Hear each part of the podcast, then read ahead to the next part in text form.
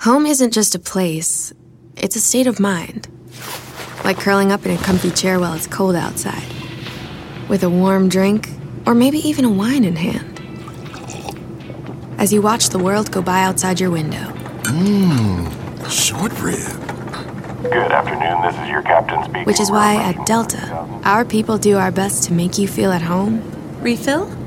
Long before you get there. Delta, keep climbing. Un amigo es con quien sales a comerte unas papitas de McDonald's. Pero tu mejor amigo es quien promete siempre echar sus papitas en la mesa para hacer un papita mountain contigo. Y esa es la única amistad que yo quiero. Para pa pa pa. David Faitelson, mi querido Faitelson. Jordi, ¿cómo estás? Que además es un apellido no tan fácil de aprenderse. No, no. Me han dicho Firestone. bueno, un día le paré en Canal 13 y apareció José Ramón y me acuerdo el grito de mi papá.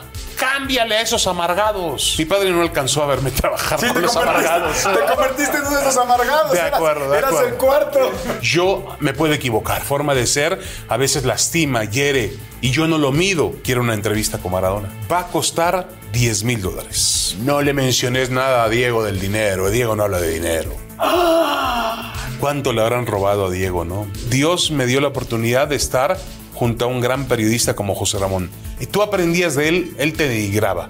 Eh, pateaba los botes, se enojaba terriblemente, se metía con tu físico, con tu persona, con todo. Mira, el asunto últimamente en boga es lo de Televisa, que todo uno me lo saca, que yo fui a Televisa cuando había jurado no estar en esa empresa. Sí, está bien. Y es cierto. Y es verdad, es verdad. Mucha gente dice que me fui por dinero. Y yo quiero decirles que hoy gano menos que lo que ganaba en ESPN.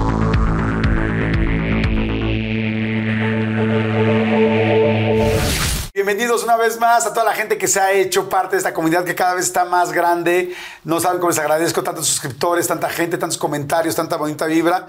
Este, y esta plática eh, tenía muchas ganas de hacerla, eh, pues porque es una persona pues extremadamente talentosa, trabajadora, disciplinada y además pues que también por muchos momentos ha habido muchas polémicas por su- porque yo respeto mucho a la gente que tiene una opinión y que la cuida y la honra al 100% y definitivamente es su historia, 37 años, imagínense nada más de trayectoria, imagínense lo que es 37 años de trabajar, empezó también muy chavo, muy, muy joven. ¿Tú crees que sabes de deportes con alguien que ha ido al Mundial del 86, a las Olimpiadas del 88, al Mundial de Estados Unidos del 94, Francia 98, Corea, Japón del 2002, Alemania del 2006, Atenas 2004, los Juegos Olímpicos de Seúl del 88, Barcelona del 92 que me volaron la tapa de los dedos de esas Olimpiadas, Atlanta del 96, Seúl del 2000, las series mundial, mundial de los Super Bowls. No, no, no, qué bruto, qué carrera y qué chingón hacer lo que tanto te gusta. David Faitelson, mi querido Faitelson. Jordi, ¿cómo estás? Muchas Siempre gracias. quise decir eso. Faitelson. No me recuerdes, No me viejos. este, no me traigas pensamiento. Hace tiempo que no escucho el fight. El Faitelson. Fíjate que constantemente me encuentro a José Ramón Fernández y también hemos platicado de, de venir a, a- a platicar y me da mucho gusto hoy poder No, platicar contigo. ¿Cómo estás? Mira, bien, eh, eh, ah, todavía me está cayendo el 20 del el cambio de- de- de- de- del desfase de programas, horarios, la gente que veo, como que se está terminando esa luna de miel del principio, donde pues toda novedad y ahora estamos entrando en un trabajo. Pero bien, bien, bien, la verdad es que eh, ningún cambio, Jordi, es, es fácil en la vida. Claro. Y yo cambié de una empresa a otra después de 17 años. Antes estuve 21 en TV Azteca, 17 en ESPN. Y obviamente eh, al llegar a Televisa es un mundo diferente. Pero la verdad es que me han tratado muy bien. Qué bueno, fíjate que cuando quiero platicar de todo, este, cuando te vi en tercer grado, el primer día, ¿no? Porque tuve la oportunidad de ver el primer programa, fue Faitelson, Televisa, ¿cómo crees? Y cuando empezaste a hablar, me encantó, dije, ay, güey, sentí respeto por dos lados.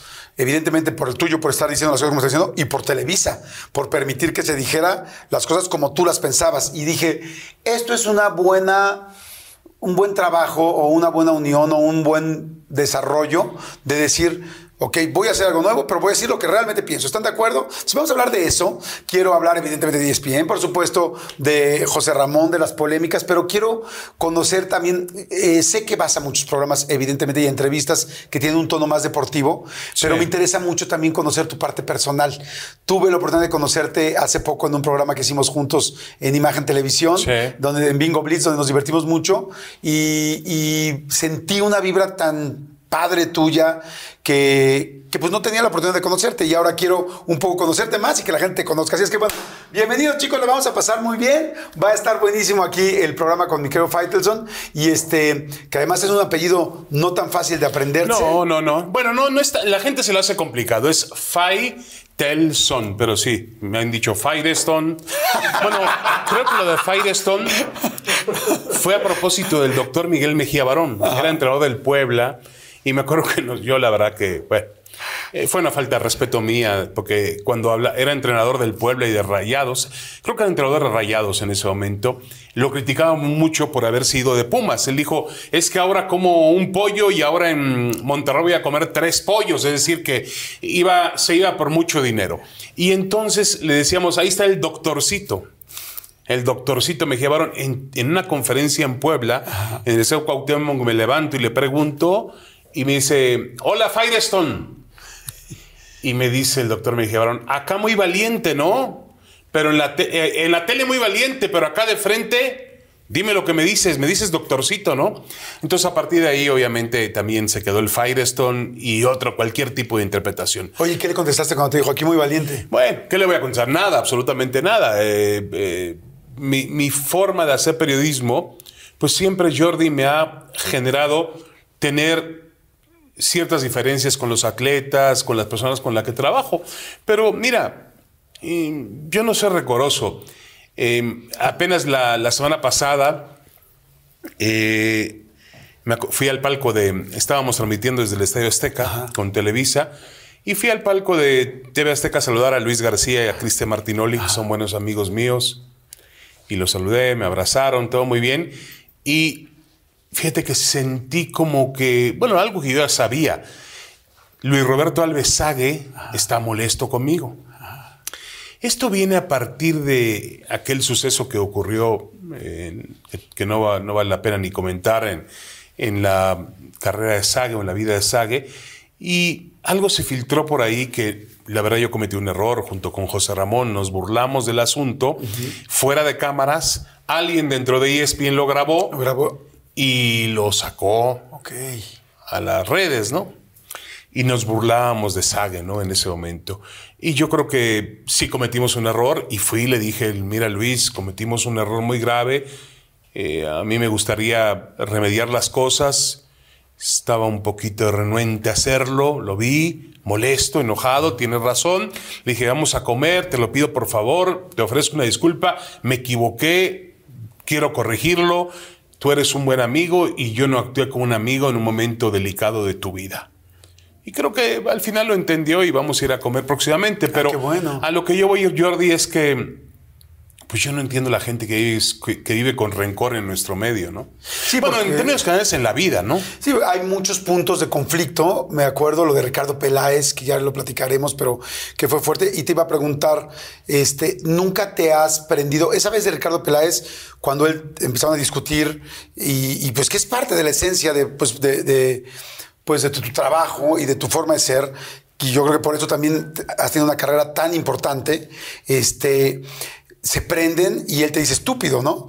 Y cuando te dice estúpido, yo sí veo como que te, te desencajas, ¿no? Es como, ¿cómo? O sea, es como estábamos jugando fair play de discusión, pero ya me estás diciendo estúpido, me estás diciendo estúpido, y te dice, y te lo voy a decir las veces que quieras, y te lo digo aquí afuera del aire, y, y si quiero problemas, y si quiero todo. nunca te has, digo, esto ya, ya, ya pasó, pues hace ya bastante tiempo, pero nunca te has prendido así, porque yo dije, si se le deja Sí. venir, No, pero, pero dije, ¿sabes, sí quién, me lo mata. ¿sabes quién pierde, Jordi? El que se enoja. Ese pierde en la televisión. Y yo he perdido algunas veces porque me enojo. En ese momento se enojó Peláez. Y yo ya estaba disfrutando el momento, porque él fue el que me dijo estúpido y había caído ya en una, en una, no en una trampa, pero cayó en un sendero donde le iba a costar trabajo recuperarse. Él era el agresor, el ofendido, yo era el ofendido y él era el ag- agresor. Entonces, en ese sentido, yo ese momento la verdad es que lo resolví muy fácil. eh, esperé a que terminara el programa, bajé al estacionamiento ahí en ESPN y le dije, Ricardo, te ofrezco una disculpa si me pasé. Ah, no, yo te ofrezco otra disculpa, la verdad estuve mal. No O sea, se bajaron rápido. Enseguida, no- por, como, como es Ricardo, que te da la cara enseguida. A mí me gusta la gente que va de frente y Ricardo va de frente. Em, al día siguiente me acuerdo que vi- recibí una llamada del director de ESPN y me dijo, David, ¿todo bien con el tema de Peláez? Le dije, todo bien, ¿no? ayer lo arreglamos. Ah, ya está arreglado. Ya está arreglado. No necesita llegar a recursos humanos. Se arregló en el estacionamiento 10 minutos después de terminado el programa. Con otros no has tenido esa fortuna tampoco. En, bueno, ya te mencionaba ahora a Sage. eh, he tenido algunas dificultades por ahí con otros compañeros. Pero bueno. eh, Claro, es parte de- Mira, es parte de la pasión. Claro. Eh, yo creo, creo en la nobleza, creo en la bondad de la gente y bueno, yo no hago, yo no hago nada con tratando de perjudicar a la otra persona. Eso, eso que quede bien claro. Yo me puedo equivocar y me he equivocado muchas veces y mi forma de ser a veces lastima, hiere y yo no lo mido. Porque puede herir no solamente a la persona, puede herir a su familia, Claro. puede herir a alguien que, que en realidad esté involucrado y que, y que no sea él. Entonces, yo me he equivocado muchas veces, es normal. Ahorita que dices la palabra nobleza, sí me queda muy claro, porque creo que una persona que tiene esa nobleza puede decir, me he equivocado, tuve un error, te ofrezco una disculpa, que lo dijiste ahorita. Bueno, Este, Jordi, también, eh, mira, el asunto últimamente en boga es lo de Televisa, que todo el mundo me lo saca, que yo fui a Televisa cuando había jurado no estar en esa empresa. Sí, está bien. Y es cierto. Y es verdad, es verdad. Mi papá, que en paz descanse, decía, no escupas para arriba porque te puede caer. Y, y bueno, yo tomé la determinación porque yo la tomé, porque ESPN quería que continuara.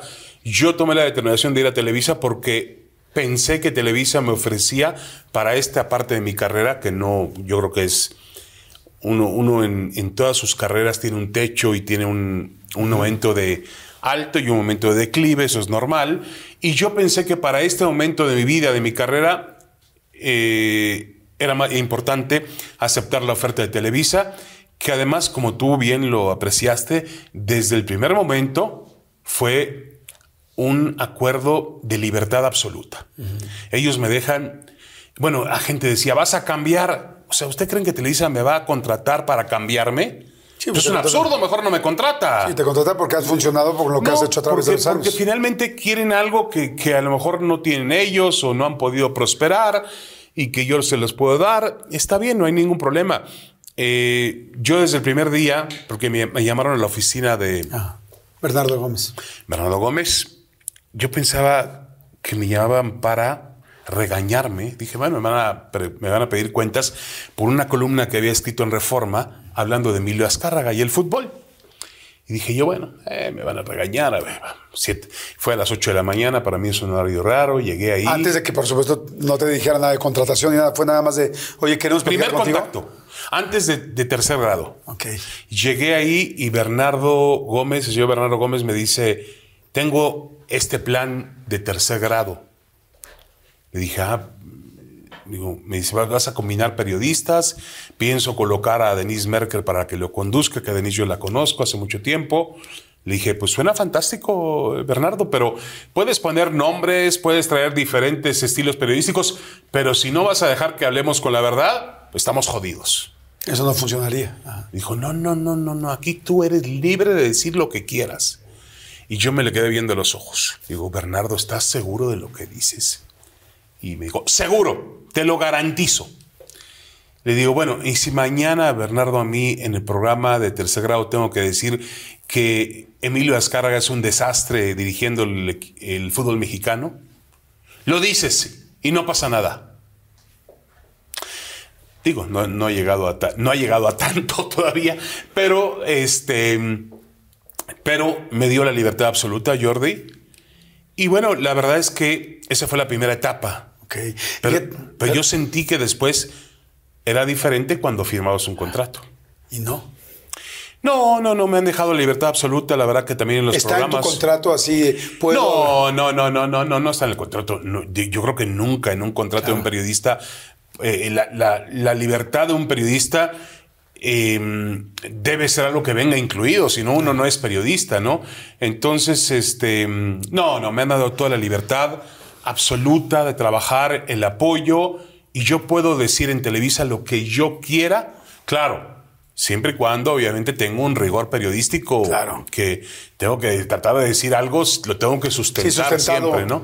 Pero me permiten dar puntos de vista con toda libertad. Fíjate que precisamente eso te iba a preguntar, si inclusive en esa negociación o en ese primer acercamiento habían platicado, oye, pero diría, porque pues evidentemente Televisa pues tiene todo que ver con el fútbol, no solamente con el América, no con los equipos, sino también con el fútbol.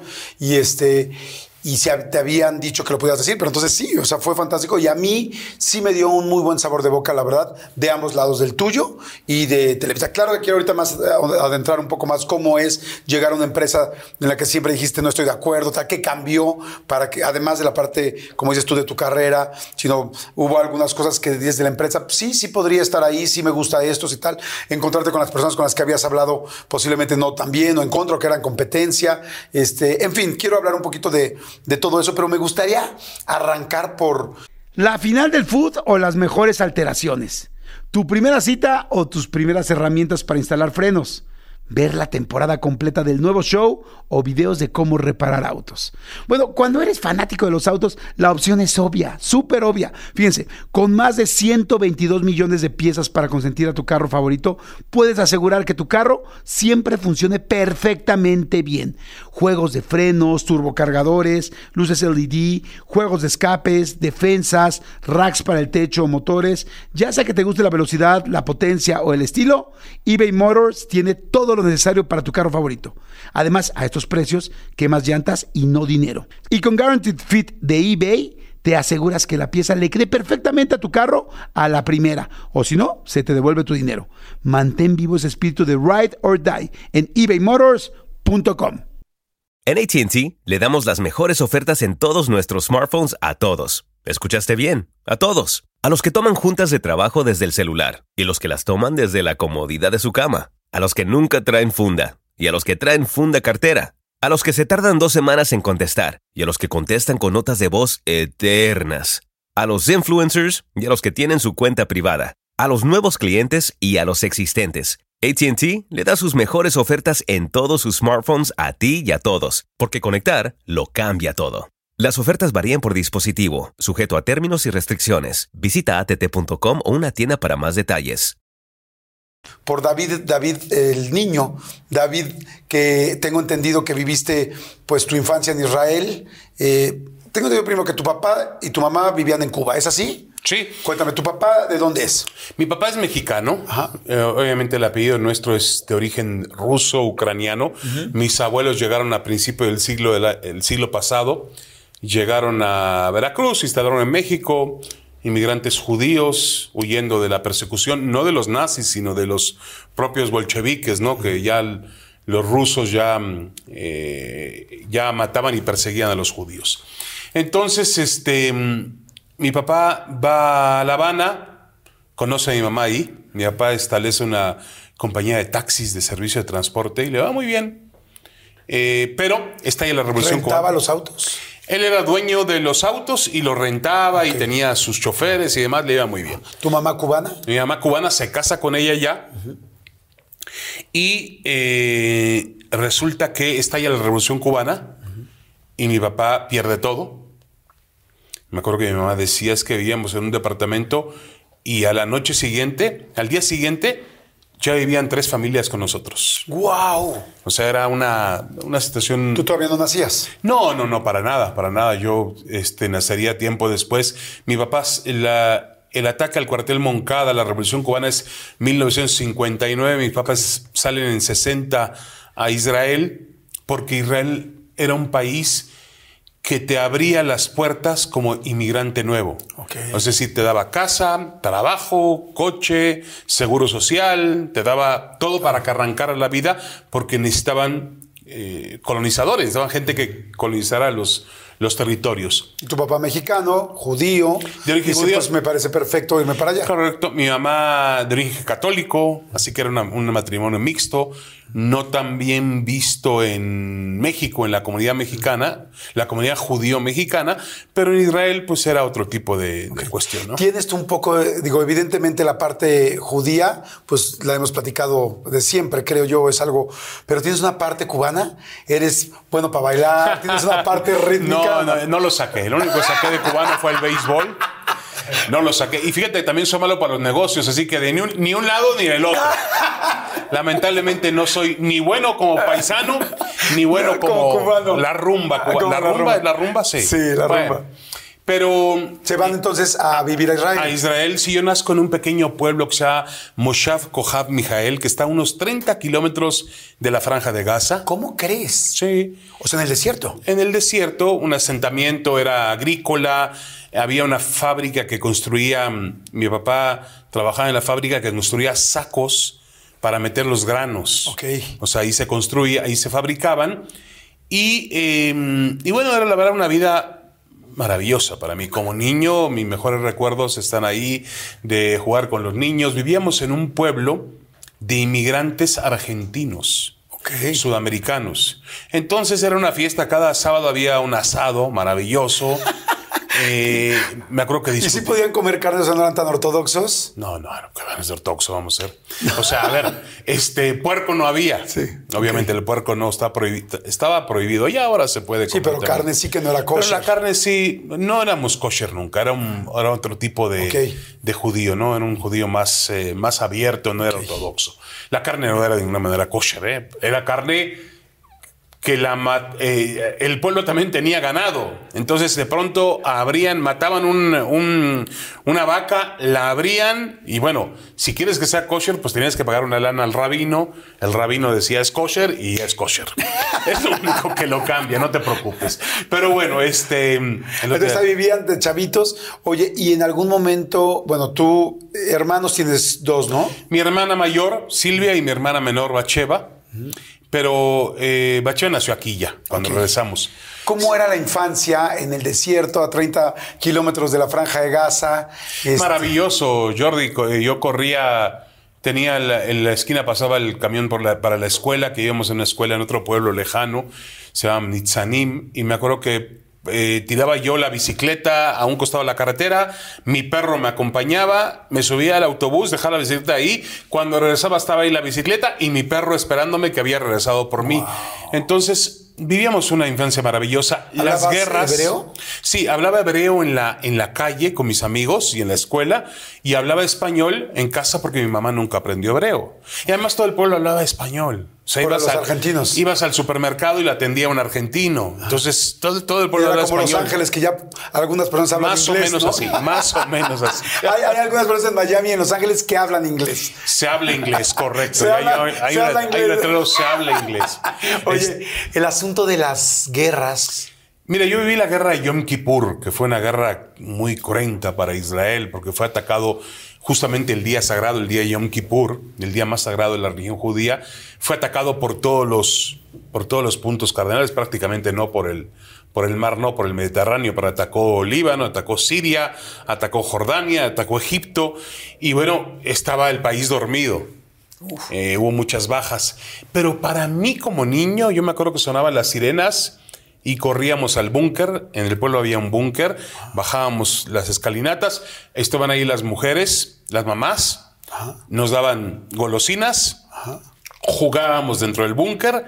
Y los papás iban a la armería del pueblo, tomaban el arma y estaban pendientes por si ocurría algo en el, en el poblado. Pero ¿Te explicaron alguna vez, oye, mira, eh, hijo, cuando suenen las alarmas o las sirenas, tenemos que irnos a meter? Sí, pero nosotros, para los niños, la verdad que no lo vivimos.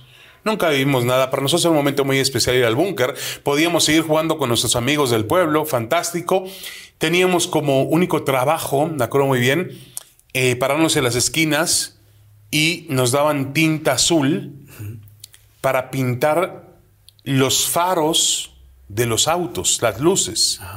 Se pintaban de azul para, porque si había un ataque aéreo, no vieran no, no se viera este, las carreteras, no se viera el auto circulando. Entonces, que ahora que no fueran blanco de algún ataque vía O sea, aérea. Los automóviles alcanzaban todavía a echar un poco de luz para poderse mover, pero no se veían desde Eh, arriba. exactamente, se, eran, se camuflajeaban de alguna manera. ¿Cómo es un búnker?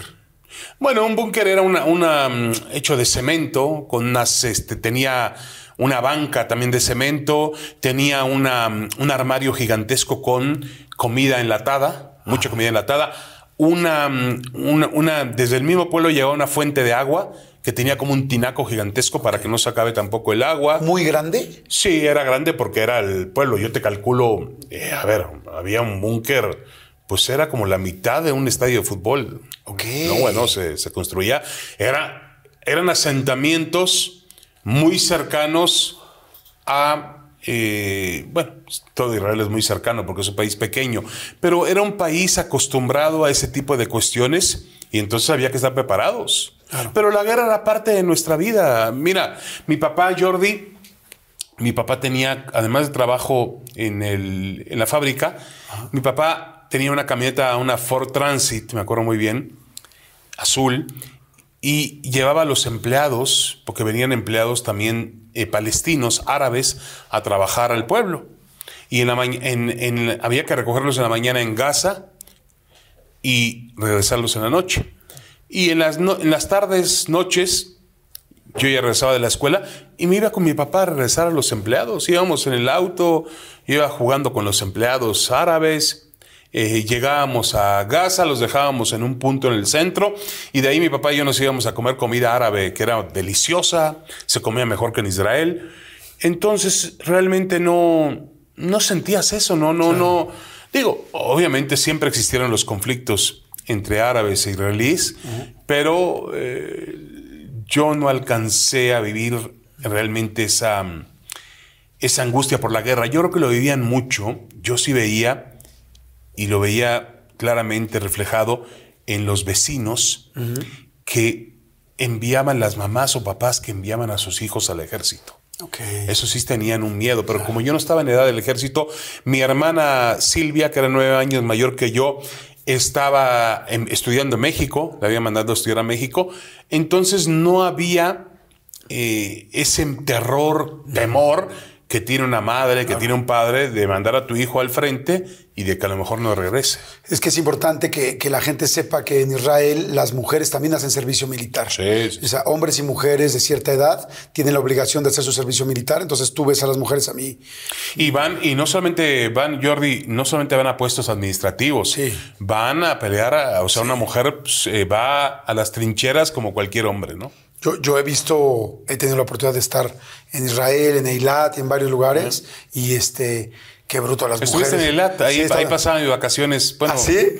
con, la, con mi papá y nos llevaba de vacaciones a la punta del, del, del Mar Rojo, ¿no? Ajá, exactamente, ahí está, donde se juntan prácticamente Egipto, Arabia, una parte de Arabia Saudita, una parte de Jordania y una parte de Israel. Exactamente. Sí. Y ahí yo nunca había visto mujeres, sobre todo en Tel Aviv, eh, mujer, y en Jerusalén, mujeres tan guapas eh, de militares, ¿no? Ves a la mujer de militar con su AK, no sé, 14 o no sé cómo se llama, porque no, no sé de armas, y ves a la mujer preciosa, porque además, bueno, eh, pues hay mujeres, en todo, en todo el mundo hay mujeres muy guapas, pero además Eh, el, el pueblo bueno, eso tenía, tenía- mujeres muy guapas, eso muy europeo. De acuerdo, eso tiene Israel, ¿no? Que por ejemplo vas a Jerusalén y están los más ortodo- ortodoxos, eh, con sus caireles, eh, caminando, vestidos de negro, que no, no se te quedan viendo, y vas 40 kilómetros a Tel Aviv y hay playas prácticamente nudistas. Sí, sí, sí, Entonces sí, es exacto. un, un contraste que hay, ¿no? En, dentro Exacto. del país. Oye, ¿no te daba miedo cuando tu papá iba por las armas que dijeras, y si mi papá tiene que Pero, defender? o- pero Jordi tenía 5 6 Ah, años.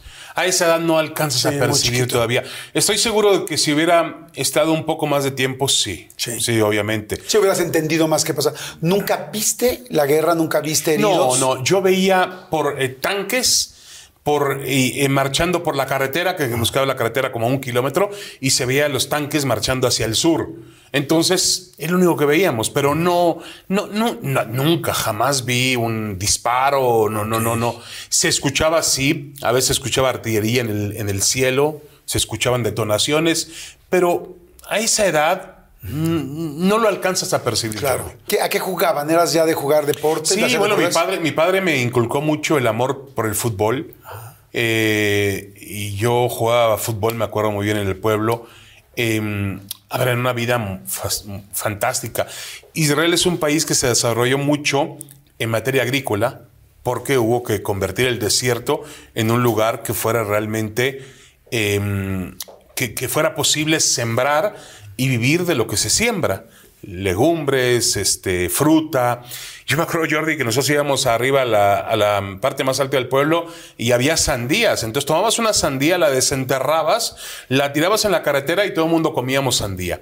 O íbamos al Pardés, que es el lugar donde se daba la naranja, y agitábamos la, Sí, el la- árbol. el árbol y caían las, las naranjas. Pero realmente este, fueron los mejores años de mi vida. Si Cuando- tuvieras que regresar algún momento, ¿regresarías a ese? Sí, ¿sabes cuál fue el... eh, mi, mi papá y mi mamá me dicen que venimos de vacaciones a México. Ok. A los ocho años me dicen vamos de vacaciones. ok. Me tengo que deshacer de mi perro, Uf. de La mis bici. amigos y yo iba de vacaciones. Y cuando veía yo las calles de esta ciudad, eh, los, los trolebuses, los tranvías, eh, el- el- el- la contaminación, el ruido, la comida que me, era, era, era, me, me hacía mucho daño el estómago, dije, Dios mío, ¿cuándo regresamos, papá? Ya pronto, ya pronto. Bueno, nunca regresamos, no veníamos de vacaciones, obviamente, veníamos a quedarnos. Pero ese fue el momento más complicado de mi vida. Y bueno, fue otro, ahora que, que hablamos de cambios, pues la vida siempre está llena de cambios y uno tiene que acostumbrarse a esos cambios. Y la verdad es que creo que al final de cuentas, si tú me preguntas cuál es mi, mi lugar favorito en el mundo, yo te contestaría que la Ciudad de México que es donde prácticamente desarrollé el resto de mi vida, eh, logré encontrar un- una carrera, logré encontrar una mujer, formé una familia, eh, sí, con todo y eso, y ahora una de las grandes, grandes felicidades de, de cambiar de trabajo es que puedo volver a esa Ciudad de México que a mí me gusta mucho. Ah, está fantástico eso. ¿Por qué se vienen a México? ¿Por qué dejan Israel y se vienen a México? Yo creo que mi papá quería pasar los últimos años de mi con mis abuelos. Mi- mis abuelos vivían en la colonia Condesa, una clásica familia eh, judía europea, muy cerrada. A mi mamá no la veían bien porque mi mamá era eh, católica, y se había casado con mi papá, entonces eh, le costó mucho trabajo a mi pobre madre. Sí le hablaban, porque ya ves que en algunas, que en algunas familias... Le hablaban, no- pero, le hablaban, pero en mal tono. O sea, le habla, mi abuela, sobre todo, que era muy dura, muy difícil. Entonces, eso fue complicado. al- eh, yo cuando empezaba a entenderlo, ¿no? Porque de chico, no lo sabes, mi abuela fue a Israel a visitarnos y yo jugaba con ella. Me acuerdo que llegó a un hotel que para mí era gigantesco, el Hilton. Home isn't just a place, it's a state of mind. Like curling up in a comfy chair while it's cold outside, with a warm drink, or maybe even a wine in hand. As you watch the world go by outside your window, Short rib. Good afternoon, this is your captain speaking. which is why at Delta, our people do our best to make you feel at home Refill? long before you get there. Delta, keep climbing. Para algunos, este es el sonido de... Bueno, nada. Pero para los amantes del desayuno de McDee's, es el sonido de un sabroso sausage McMuffin, de ese primer bocado de hash browns calientitos. Porque un desayuno así de bueno merece un completo silencio. Para pa pa pa. De Tel Aviv y yo corría por los pasillos y, y- y me asombraba de la edificación. Pero ya cuando llegamos a México, sí Sí, estuvo más duro. fue más duro porque mi abuela nunca había aceptado a mi mamá. Ok. Y también yo creo que al final fue una de las razones por la cual mi papá optó por Israel que por regresar a México después del estallido de la Revolución Cubana. Porque mi papá, mi papá siempre nos decía una mentira piadosa. No es que yo eh, pregunté eh, regresar a México con mi mamá cuando estalló la Revolución Cubana y en México habían dicho que yo sí podía regresar, pero mi mamá no podía entrar porque por la Revolución Cubana. Yo creo que a ver, había maneras de que regresara a México sin ningún problema, Pero, pero, le pareció yo más creo que mi papá, seguro tener a tu mamá ya. mi papá separó mucho a mi mamá eh, del tema de sus padres. Cuando estabas en Israel y empezaste a jugar Este, jugabas fútbol, me dices. Sí. Este, ¿De qué jugabas? Mira, Jordi, mis- mi, mi papá me llevaba al estadio Bloomfield, que es un estadio, a mí me parecía enorme. Ahora lo han arreglado muy bien, por cierto. Un estadio que está en Tel Aviv, Yafo, ahí en las inmediaciones de Tel Aviv. Era un estadio y mi papá le iba a un equipo que se llamaba Beitar Jerusalén, un equipo de amarillo y negro que jugaba en Jerusalén. No íbamos a Jerusalén a verlo jugar porque mi papá me explicaba que jugaba en el estadio de la YMCA, del IMCA, pero era un estadio que no tenía tribunas. Y mi papá decía, no, no, no, no, vamos a un estadio con tribunas. Y ahí lo veíamos con un derby, un clásico que era muy duro con Apoel, Tel Aviv, porque eran... Resulta que tiempo después me enteré que era un equipo de extrema derecha. Ok. Entonces yo me preguntaba por qué mi padre le iba a ellos. Yo no sé si mi padre huía de la- del comunismo cubano y todo lo que fuera, fuese de izquierda lo repudiaba y buscaba la derecha. Pero era un, un equipo que hasta hoy en día, bueno, tuvo mucha polémica. Entonces por eso iba a la América aquí en México, ¿no? Tú lo dijiste, Jordi. Yo no, yo no dije nada, ¿eh? Yo no dije nada. Fue Jordi Rosado, ¿eh? Que quede bien claro. No se vayan a enojar en Televisa. Le acabas de decir en América equipo de ultraderecha. O sea, eh, eh, en la cuarta transformación en la América no pinta. No, los Pumas, ¿no? Ah, muy bien. ¿Tú eres de Pumas, Jordi? No, no, yo le voy al Cruz Azul, imagínate. Bueno, ¿y con qué derecho se ríe el hombre, Ya verdad? con- ya con eso te ¿Con qué todo. derecho se ríe el hombre, Dios mío? Tendría que estar llorando, ¿verdad? pero bueno. No, mira, Jordi, ese equipo... te llevan Beit- al Beitar. Y la vida del Beitar Jerusalén, ese equipo, hasta hace poco, una, hay una, yo le voy a recomendar en Netflix, hay una, una serie que se llama Forever Pure, es decir, puros para siempre, donde habla de que el equipo, cuando el equipo, el equipo no admitió nunca jugadores musulmanes. Ok. Y el dueño, un loco que lo compró, dijo, no voy a traer dos jugadores checheños. Y eran musulmanes. Entonces, cuando los jugadores musulmanes salen al campo, la toma es terrible. Salen al campo con el equipo, los aficionados se van del estadio. Y se queda vacío el estadio. ¿Cómo crees? Como diciendo, no queremos musulmanes. Eh, bueno, era tan extremista ese equipo que eh, en el momento en que Donald Trump muda, Donald Trump lo que hace es mudar la embajada de Estados Unidos de Tel Aviv a Jerusalén y le da una validación a lo que Israel quiere llamar su capital, que es Jerusalén, pero que es reclamada por diferentes países del mundo árabe. Entonces, el equipo era tan de derecha que dijo, le pidió a la FIFA un permiso especial por dos temporadas.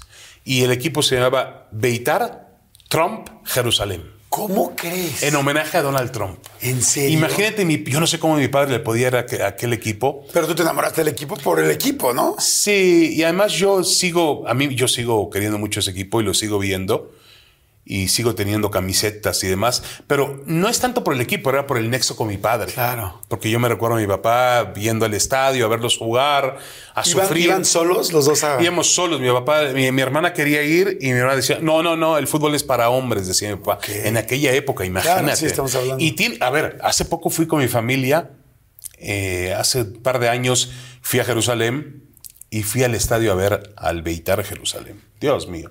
Entre, estábamos mi esposa y mi hija Natania. Dejé a Natania antes de la pandemia, estaba estudiando en Francia, estaba eh, en un intercambio de su universidad en Estados Unidos. Y llegamos al estadio y mi papá tenía razón.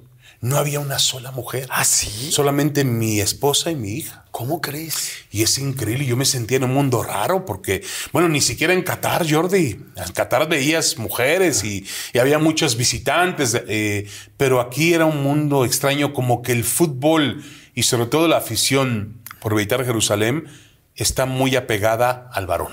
Ok. Oye, y que eras muy fan de Pelé, ¿no? Mira, Desde chiquitito que una sí, vez hasta te sí, sí, hay una fiesta en la religión judía que se llama Purim. Y los niños se disfrazan, es una fiesta muy... Tiene un significado bíblico, pero mejor no me meto en problema. No, no voy a decir una cosa inexacta yo. Pero los niños se disfrazan. Y yo le dije a mi papá, quiero disfrazarme de Pelé. Y esto aquí te lo puedo decir yo a ti porque ni ESPN no lo podía decir mucho porque igual creo que con el presidente de Canadá hubo algún día un problema. Mi mamá me pintó la cara de negro con betún de zapatos. Ok. no tiene ninguna cuestión racial que quede bien claro ese asunto. Yo quería parecerme pues a Pelé. querías, lo más parecido. Me estaba personificando a Pelé. Y mi papá tuvo que conseguir 1973, 74. Imagínate tú en un país como Israel, porque hoy la gente dice, bueno, todo el mundo está globalizado, conseguir una camiseta con la 10 de Pelé. En el 73. 73 en Israel. Quién sabe cómo lo hizo mi santo padre, pero regresó con la camiseta. Quién sabe cuántos mercados habrá recorrido en Jerusalén, en Tel Aviv, en Haifa. Consiguió, creo que fue en Haifa, que es el puerto que está, que tiene de entrada a Israel. Y ahí consiguió una camiseta de Pelé que no me quedaba además, me quedaba ajustadísima. Me acuerdo muy bien, pero yo fui el niño más feliz del mundo porque quería ser como Pelé. ¿Qué- ¿Cómo son las cosas, Jordi? Que en 94, en el Mundial de Estados Unidos, me llama un día José Ramón a Chicago y me dice, oye, Faitelson, le digo, ¿qué pasó?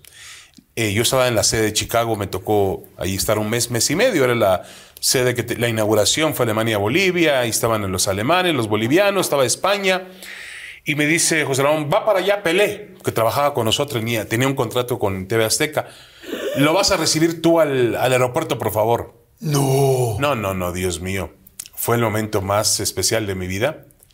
Llegó Pelé, venía con su apoderado, un argentino llamado Basignani, me acuerdo muy bien, luego se hizo buen amigo nuestro, pero eh, yo le trataba de hacer plática a Pelé, decirle, oiga, yo le, le quería contar la anécdota de mía de niño, pero venía el rey, o rey, venía muy cansado del viaje y tenía un humor espantoso en aquel momento, no me hizo mucho caso, pero yo me acuerdo que iba por, eh, conduciendo por el freeway rumbo al hotel en Chicago, del aeropuerto O'Hare al hotel, iba viendo por el retrovisor a Pelé, decía, Dios mío, es Pelé.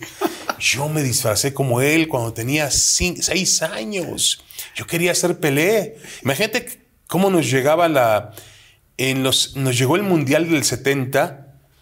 En Israel había televisión en aquel momento, pero una televisión que reproducía en blanco y negro. El Mundial del 70 ya fue transmitido en, a, A color. color. No nos llegó a color. Nos llegaban las imágenes. Yo me acuerdo que veía con mi papá a duras penas algunos fragmentos del Mundial y de cómo Pelé había ganado la Copa del Mundo en México. Que para mi papá era un momento especial porque era México, el Estadio Azteca, y había sido Pelé la gran figura. Entonces, este, pues fue un momento muy especial con el Rey Pelé, Wow. pero no me hizo mucho caso. ¿Y no, no se volvieron a platicar después o lo viste en algún ya otro lo vi. No, evento? sí lo vi, pero Pelé era- se había convertido como en un producto. A ver, ¿cómo explicarlo? Entraba con nosotros, yo me acuerdo muy bien que le decía, José Ramón, ¿cómo estás? Lo abrazaba. Dije, "Ah, Pelé conoce a José Ramón. Y yo le seguía a Pelé por los pasillos del centro de televisión y veía que entraba televisión colombiana. Y había un tipo ahí, el, el, el, Sí, el host. el host principal se llama Jordi Rosado. Jordi, ¿cómo estás, hermano? Te, te saludar. Pues dije, a Pelé le daban la lista de cómo tenía que saludar con su, con su, ¿te acuerdas? Con su saco de Banamex. Ajá, sí, sí, De sí. Visa. Sí. Correcto. Entonces ya se había convertido en un producto de, de mercadotecnia que lo hizo muy bien Pelé, ¿no? Sí, sí, sí. Pero nunca, yo, en ese sentido, Jordi, creo que fue más, para mí era más original Maradona. Esto te iba a preguntar si habías conocido a Maradona. Sí, Maradona era más ya, y sobre todo el último Maradona que yo conocí, el Maradona que ya, que, que, que se interesaba en tu plática y platicaba contigo y, y, y te contaba cosas. Pelé como que era muy lejano, ¿no? Ahora sí que Pelé no te pelaba. No, no, no, no.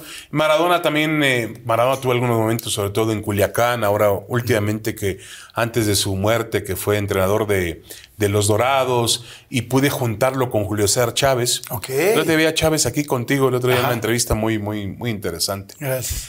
Y, y ent- pude juntarlo con Chávez en una entrevista, pues, de recuperados. Pero Chávez completamente recuperado y Maradona no. Maradona todavía tomaba para los ansiolíticos y tomaba todavía cerveza y algún tipo de, de licor. Y Julio nada. Entonces tú los veías a uno y otro. Se Maradona notaba. arrastraba la lengua, Julio muy lúcido, muy bien. Pero bueno, mira cómo terminó uno y cómo sigue el otro. ¿no? Oye, ¿nunca te fuiste de fiesta con Maradona? No, no, no tengo prohibido hacer eso, no tengo prohibido hacer eso. No, no, no. y veía a tu no. esposa y te me vas ahí con Maradona. No, no, no. Mira, Maradona un día llegó aquí. Que la mano de Dios ni que la chingada. Me llegas ahorita. ¿Dónde estuvo esa mano adentro? Maradona llegó un día aquí para jugar, eh, jugaba Boca Juniors semifinales contra el América de Copa Libertadores, un partido muy que Boca elimina al América.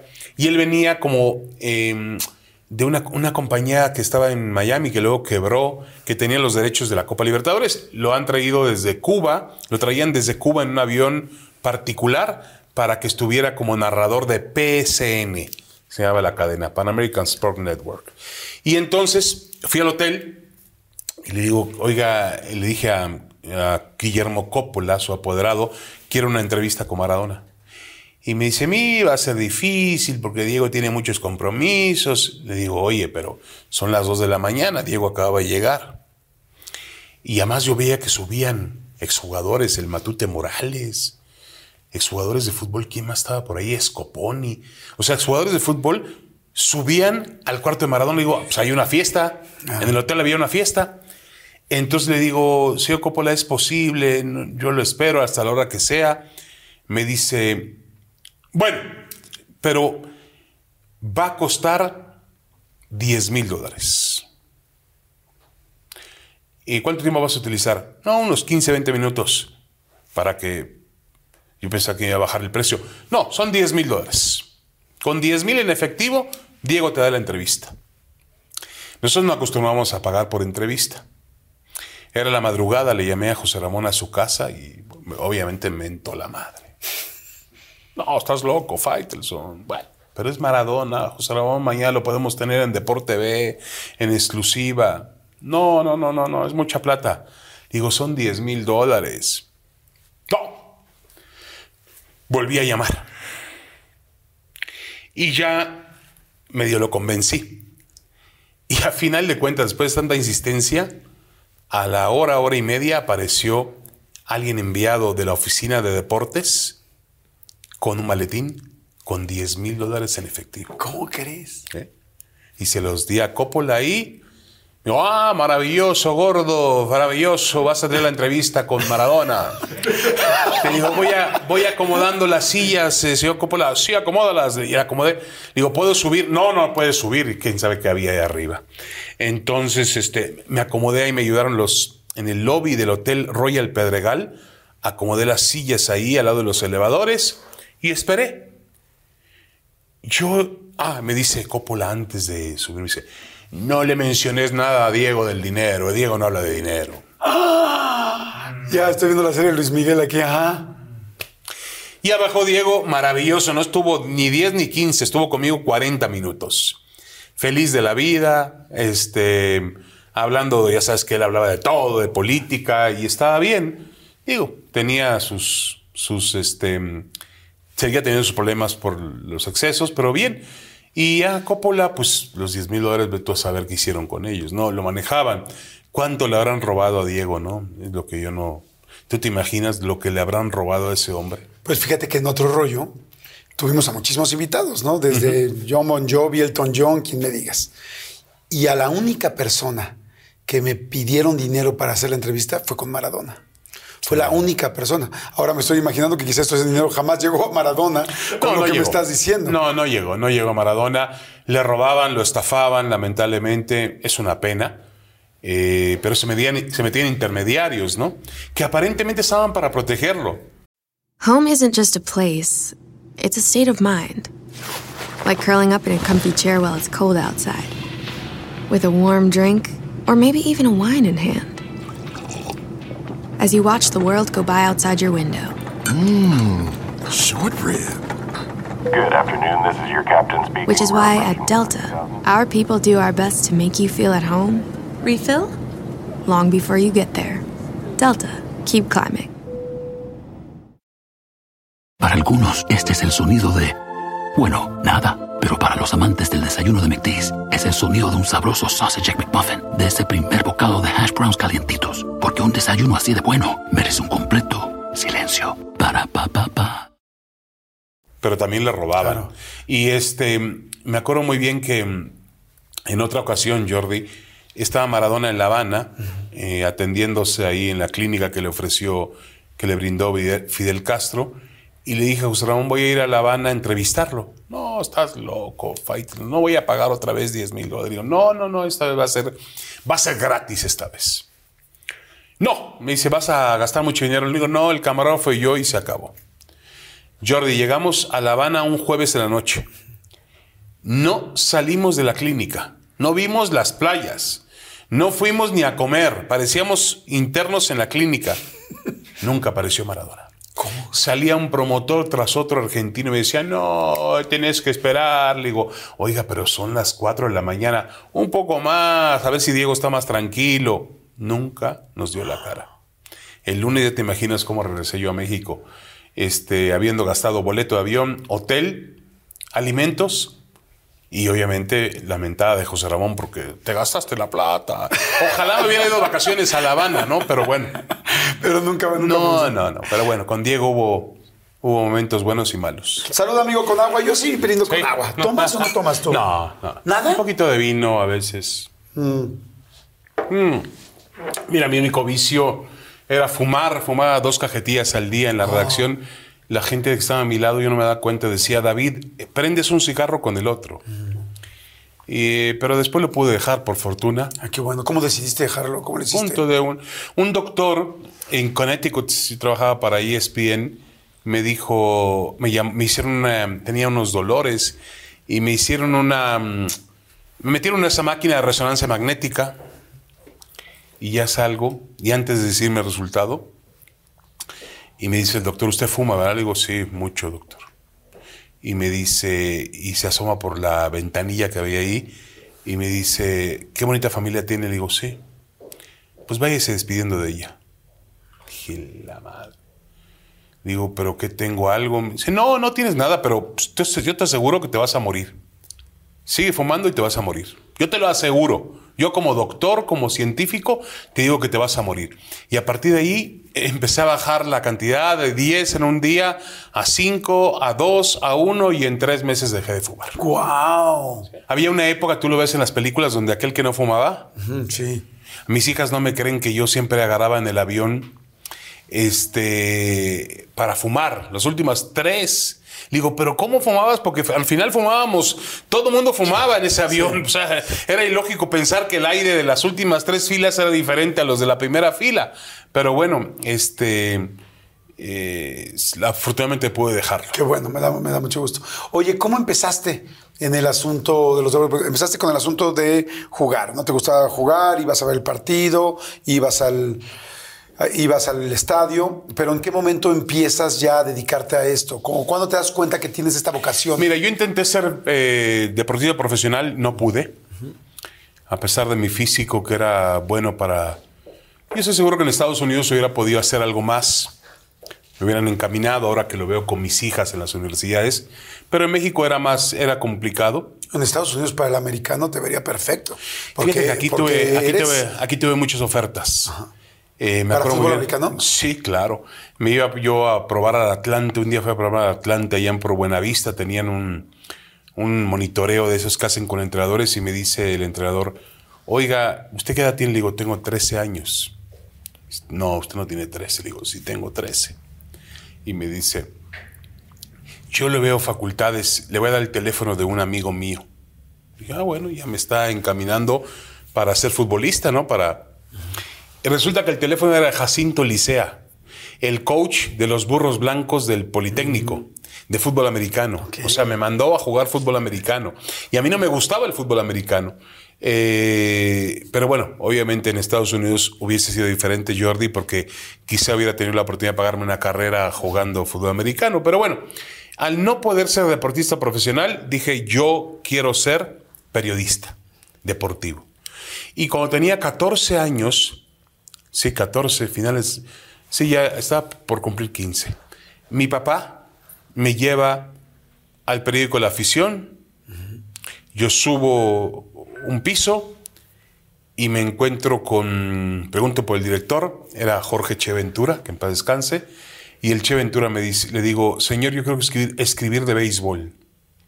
14 años. 14 años. Y me dice, ah, muy bien. Dice, pero ¿sabes que En béisbol no tenemos espacio.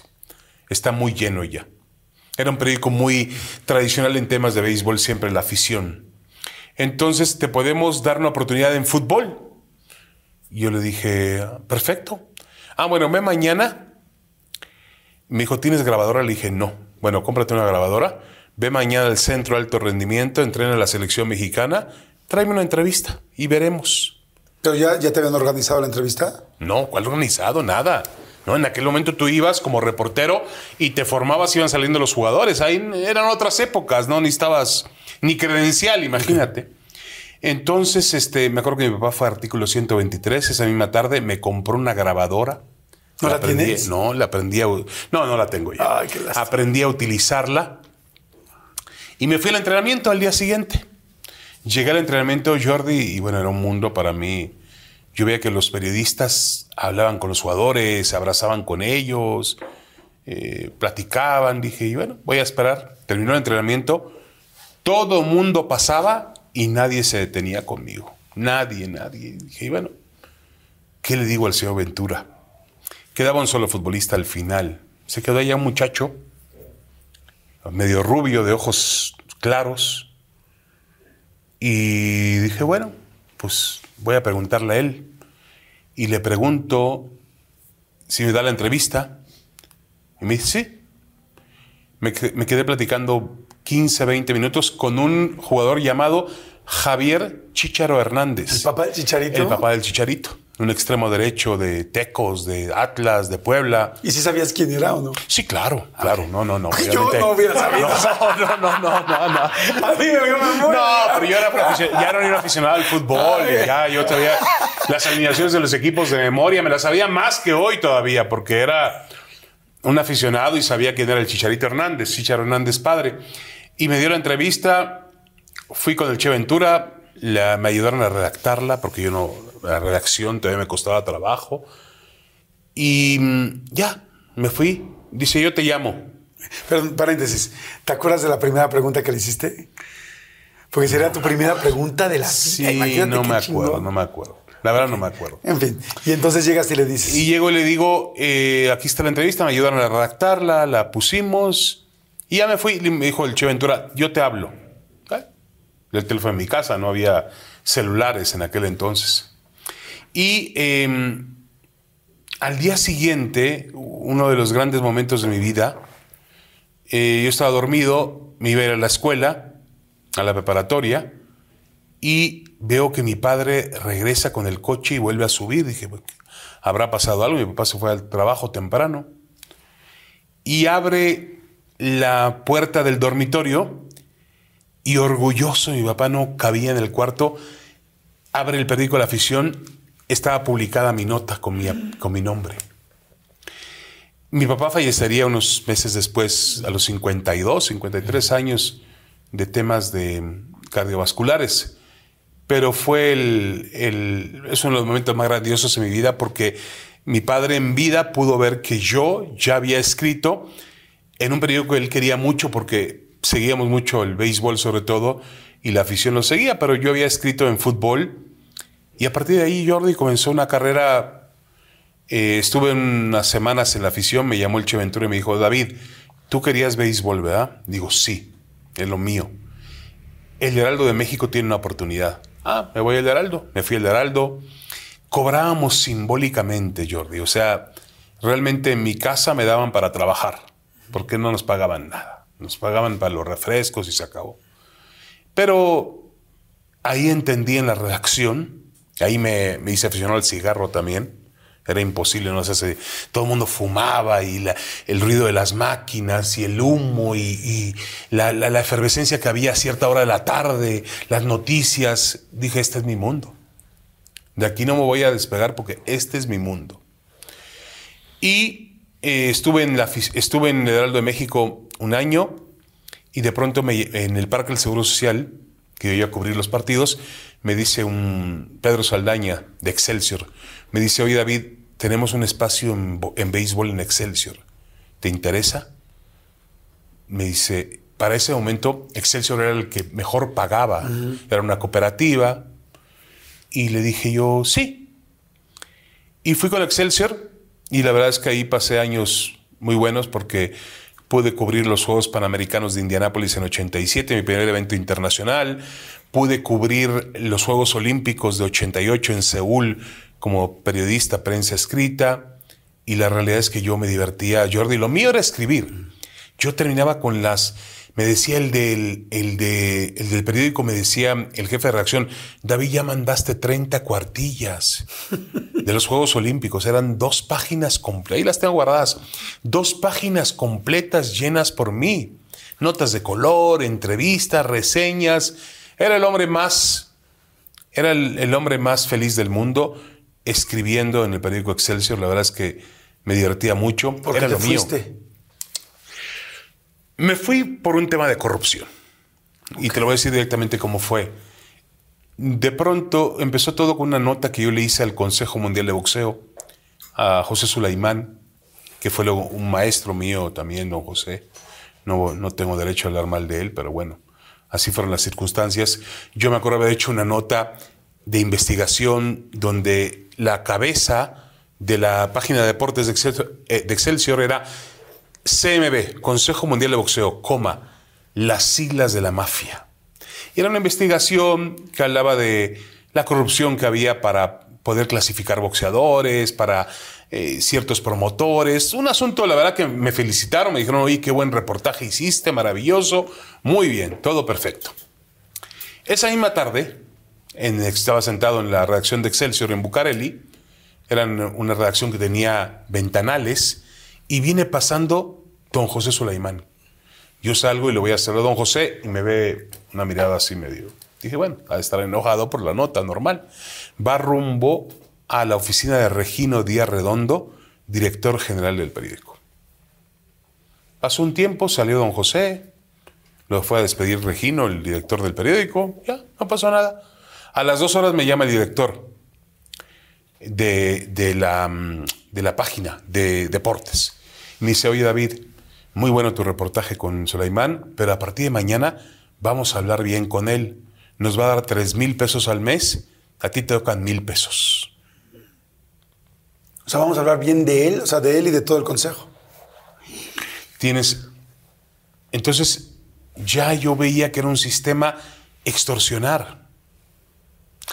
Tú te tirabas una un golpe y al día siguiente le lavabas la imagen con, a, a cambio de un dinero. Ok.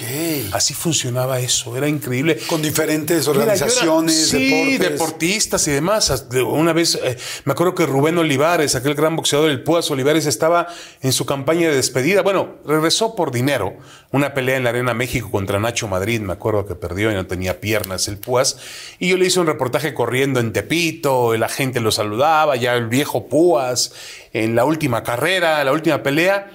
Y me dicen, muy bien lo del Púas, pero pídele dinero porque estamos haciendo la promoción. Mira, Jordi, yo nunca, en mi casa me enseñaron a hacer, a no tocar nunca el dinero que no me corresponde. Mi papá me lo enseñó, son valores que tengo en la casa. Eh, y luego, la verdad, me iba fantástico en Excelsior. Yo llegaba a la caja los viernes, me daban engrapado mi dinero y además esperaba a los compañeros, como yo salía tarde por el béisbol, yo me quedaba a 3, 4 de la mañana en Bucareli. Entonces me decían todos los compañeros, oye, la guardia me la haces, David. Era gente casada, con compromiso. Te la hago sin ningún problema. Yo te hago la guardia. Pero págamela. Pero me- me- lo que le pagaban de la guardia me lo daba a mí. Pues yo salía con un así un fajo de billetes los viernes, agarraba la mitad, se la daba a mi mamá, la otra mitad para mí, vivía como rey. No quiere decir que si hubiera tenido necesidad lo hubiera hecho, pero me acuerdo muy bien que me llamó Arturo Jicotental, compañero mío, Artemio Cano, que escribía de fútbol.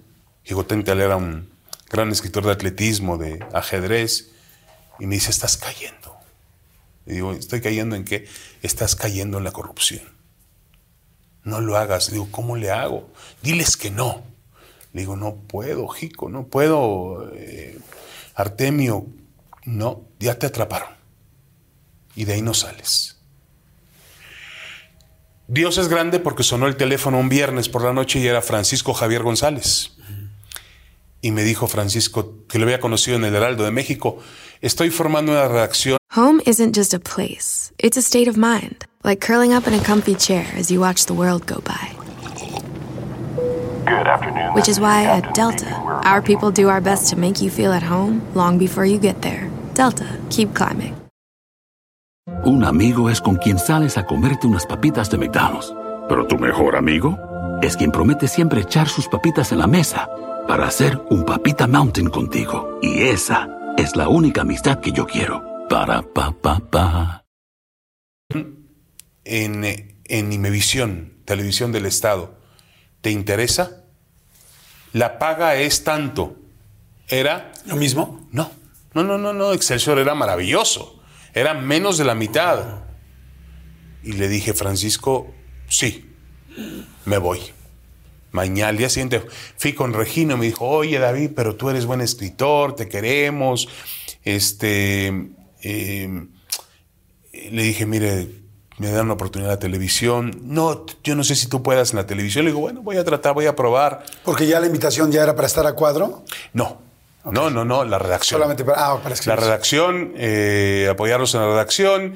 Obviamente después tardamos en un proceso de ir a cuadro, pero cuando llegué yo a, la, a que me presentaron a José Ramón, estaba Ya- con, ya estaba ahí José con Ramón. Fernando Marcos, claro. me la- José Ramón ya me reconoció, me dijo, ah, tú eres el que escribes de béisbol en eh, Excelsior. Le digo, soy yo. Y Fernando Marcos me empezó a echar un rollo del béisbol y de que él fue beisbolista y demás.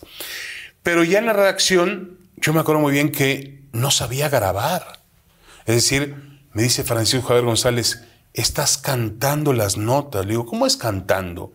Sí, estás diciendo, el América perdió por cinco goles a cero. Entonces estás cantando. Y me enseñó a grabar. Luego llegaban los mensajes que eran todavía de teléfono y dicen, oiga, ese gordito se ve que sabe mucho de deportes, pero no se le entiende ni madre. No tenía dicción. Me pusieron con una, un lápiz contra una pared para que fuera adquiriendo dicción. Y a final de ahí, a final de cuentas. ¿Por qué contra una pared? Ya me está preocupando eso. Déjame aclararte, Jordi. Por favor. Para el sonido que rebotara. Ah, ok, Ah, ok. bueno. No, no, no. no. No, a ver. no, pues esta ha costado no llegábamos a tanto en Imevisión. En el, el, por cierto, el búnker de Imevisión me recordaba mucho el búnker de mi pueblo. ¿Nunca fuiste al búnker de No. Imevisión? El búnker de noticias. Creo que sí funcionaba en TV Azteca. Era la parte de abajo. Entonces le daban el búnker porque ahí no mandaba. Bueno, José Ramón sí mandaba porque era la parte de deportes. Pero el búnker de Imevisión no dependía del director general, dependía directamente de gobernación. O sea, gobernación manejaba el canal del Estado directamente y el director de, del Imevisión era como una figura decorativa para los otros programas y fábricas que tenía. Pero eh, realmente eh, yo me adentré mucho en esa redacción. Este, me acuerdo muy bien que me llenaba todo de azul porque tirábamos los ditos, que eran las copias, era una máquina azul que se maneja mucho en las redacciones o se manejaba para no gastar en copias. Y me acuerdo muy bien que me encontré con otro, otro chico muy joven que estaba a mi lado, que también tiraba ditos y estaba comenzando, que era Javier Alatorre. Ah, ¿cómo crees? Claro, claro. Javier La Torre, que empezamos a hacer un noticiario en la noche, hacíamos el de las 12 de la noche. Y mi primera aparición a cuadro fue con Javier La Torre, Billy Parker, que era una rubia veracruzana, eh, periodista de muchos años, creo que sigue trabajando en Veracruz, y Javier La Torre. Ahí me tocaba dar deportes. Y a partir de ahí ya, eh, ahí fue mi primera aparición en televisión.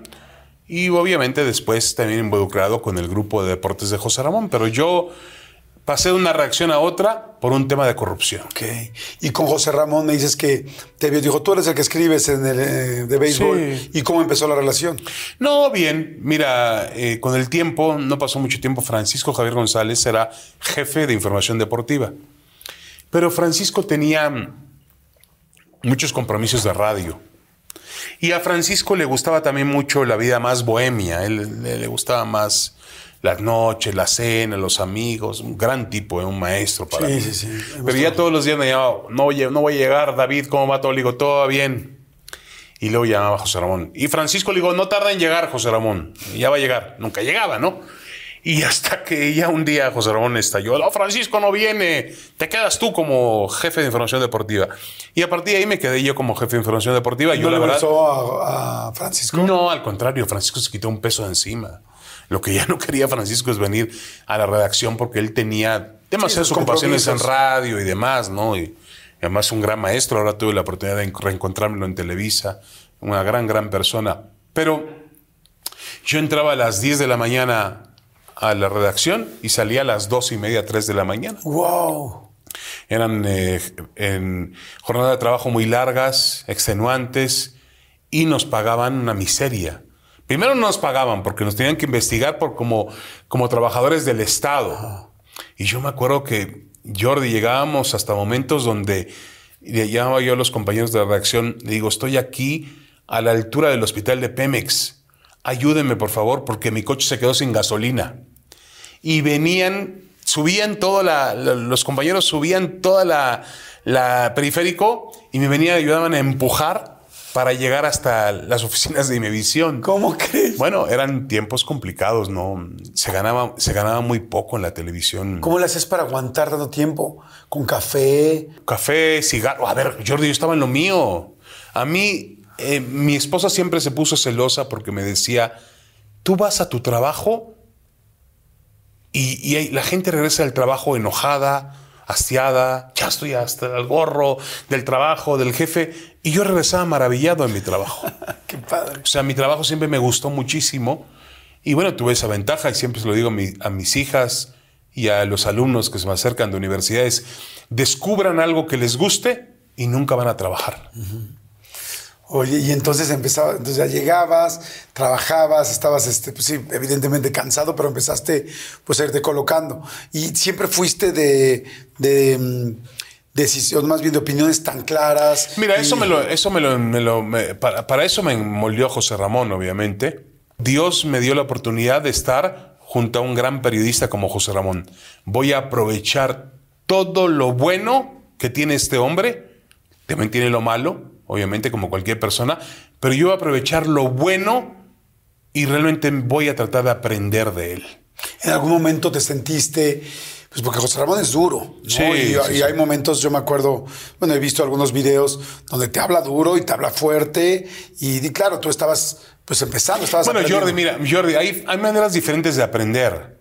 Hay gente que te dice, David, lo haces muy bien, quizá yo lo hago con mis hijas, alimentar su autoestima, decirles van muy bien, aunque el examen esté mal, aunque está atrasada en, en, en la carrera, hay que decirle vas muy bien, Dafne, sigue adelante, tú puedes, eres la mejor. José Ramón era simple y tajante, David, eres un pendejo. Bueno, y a partir de eso, pues tienes que aprender a desarrollar tu carrera y aprenderle. Él aprendía, tú aprendías de él denigrando, él te denigraba, te tiraba los, eh, pateaba los botes, se enojaba terriblemente, se metía con tu físico, con tu persona, con todo. Pero bueno, era una forma de aprender, uno tiene que acostumbrarse, hay diferentes maestros en la vida con diferentes personalidades y yo dije, yo voy a aguantar todo lo que tenga que aguantar. Hubo un momento donde dijiste basta, ya no. No, eh, en los últimos años, ya cuando, ya cuando ya no, yo le decía a José Ramón, ya no me puede usted decir pendejo. Ya soy una persona mayor, tengo tres hijas en la universidad, tengo una familia. Tiene que entender que ya ese vínculo desapareció. Ya necesita. Él no lo entendía, le costaba mucho trabajo. Ya no soy solamente su alumno, ya soy un compañero. De acuerdo, pero él, pero él, yo, yo incluso en los últimos programas que estuvimos juntos, yo me acuerdo que decía, se me queda viendo así y dice, este güey, o sea, como diciendo de coraje, yo lo hice. ¿Por qué ahora está, por qué ahora está tomando una posición que no le corresponde? Si yo lo hice como periodista. Entonces, eh, yo, lo, yo lo entiendo perfectamente bien a él. No, no. eh, yo le estoy muy agradecido por, por todo lo que me brindó, pero también esta decisión de irme a Televisa fue una decisión de finalmente cortar el cordón umbilical que me unía a José Ramón y decir, yo puedo trabajar sin José Ramón. Lo que es extraño, Jordi, es que cuando yo paso a ESPN, que te voy a contar esta historia también, yo, eh, termi- 2006, termina el Mundial de Alemania y digo, se acabó. José Ramón iba, tenía una enfermedad, había sido apartado un poco o mucho del poder en, en, en TV Azteca. Eh, y, y además yo olía a José Ramón. Y entonces como que había cierta, eh, cierta sensación de que todo lo que oliera José Ramón estaba mal. Eh, había nombrado a cuatro personas como directores, yo me mantenía en noticias, André Marín en fútbol, Enrique Garay en otros deportes, estaba también Luis Manuel López el Chacho, éramos los cuatro, los cuatro fantásticos de Salinas Pliego, eso dijo. Los cuatro fantásticos duraron casi nada. Pero bueno, eh, realmente yo ya estaba harto de eso y también quería encontrar una posibilidad de trabajar en el extranjero. Entonces le llamé a ESPN y ESPN me dijo, mira David, por ahora no hay nada, pero hablamos en el futuro a ver si hay algo en unos cuantos meses. Puede ser que se abra algo. No hay problema. Yo seguía con mi puesto en Azteca, se va José Ramón y enseguida se abren las puertas de beneficios para nosotros. Nos dan, nos mandan a la agencia de autos, escojan una camioneta nueva. Oye, a mí nunca es- me han hecho eso, ¿no? No, no, bueno, pues para que veas que para que veas el dinero que generaba deportes para Ricardo Salinas Pliego. Camioneta nueva, celular, lo que tú quisieras, bonos. O sea, la verdad es que me trataron muy bien y, y- y siempre. Pero yo ya quería, yo estaba harto, quería un cambio. Entonces hablé con E ESPN y ESPN me dijo: dentro de seis, siete meses, igual se abre algo. A la semana estoy haciendo un color en Morelia, preparando un reportaje en un partido de Morelia, y suena mi celular y es el director de ESPN. Y me dice, oye David, dije yo, bueno, ya mi corazón empezó a latir. Y ya me llamaron para Ya me contratarme. llamaron para- Sí, no, eh, ah, ¿cómo estás, Rodolfo? Bien, bien. Oye, este, ¿no tendrás el teléfono celular de José Ramón? Ay, no, ¿cómo crees? Y yo dije, bueno, está bien. Sí, sí, con mucho gusto. Te lo doy. Pum, pum. Se lo di el teléfono. Y ya. Eso fue un, un sábado, jugó Morelia ese día. Pero sí cala un poquito, ¿no? Pues entonces- No, no, no, Cala, era mi maestro. Y bueno, espérame, el lunes me viene José Ramón en la mañana, me habla, me dice, Faitelson, me hablaron unos idiotas de ESPN, que americanos, puro fútbol americano, ¿qué cree que voy a trabajar con ellos? Nunca. Dije, ah, qué bueno, José Ramón, que le hablaron. Me da mucho gusto. Obviamente ellos sintieron que si podían eh, en ese momento tener a José Ramón en lugar de tener a mí, pues sí había espacio, ¿no? No, no, no, pasa nada.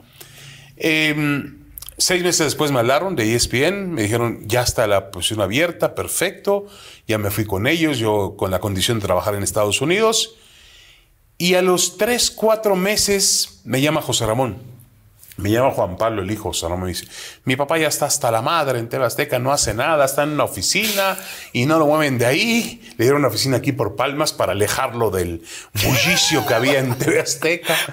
Y el pobre sí estaba en una oficina, no, no, una oficina, no, él no remediaba nada. Pero tenía su lana, su chofer, su coche y Su él no, celular o sea, él, él- camioneta. él ya no movía nada. Pobre hombre. Y le digo, pues dile que si quiere venirse a E ESPN. Ah, no, sería fantástico.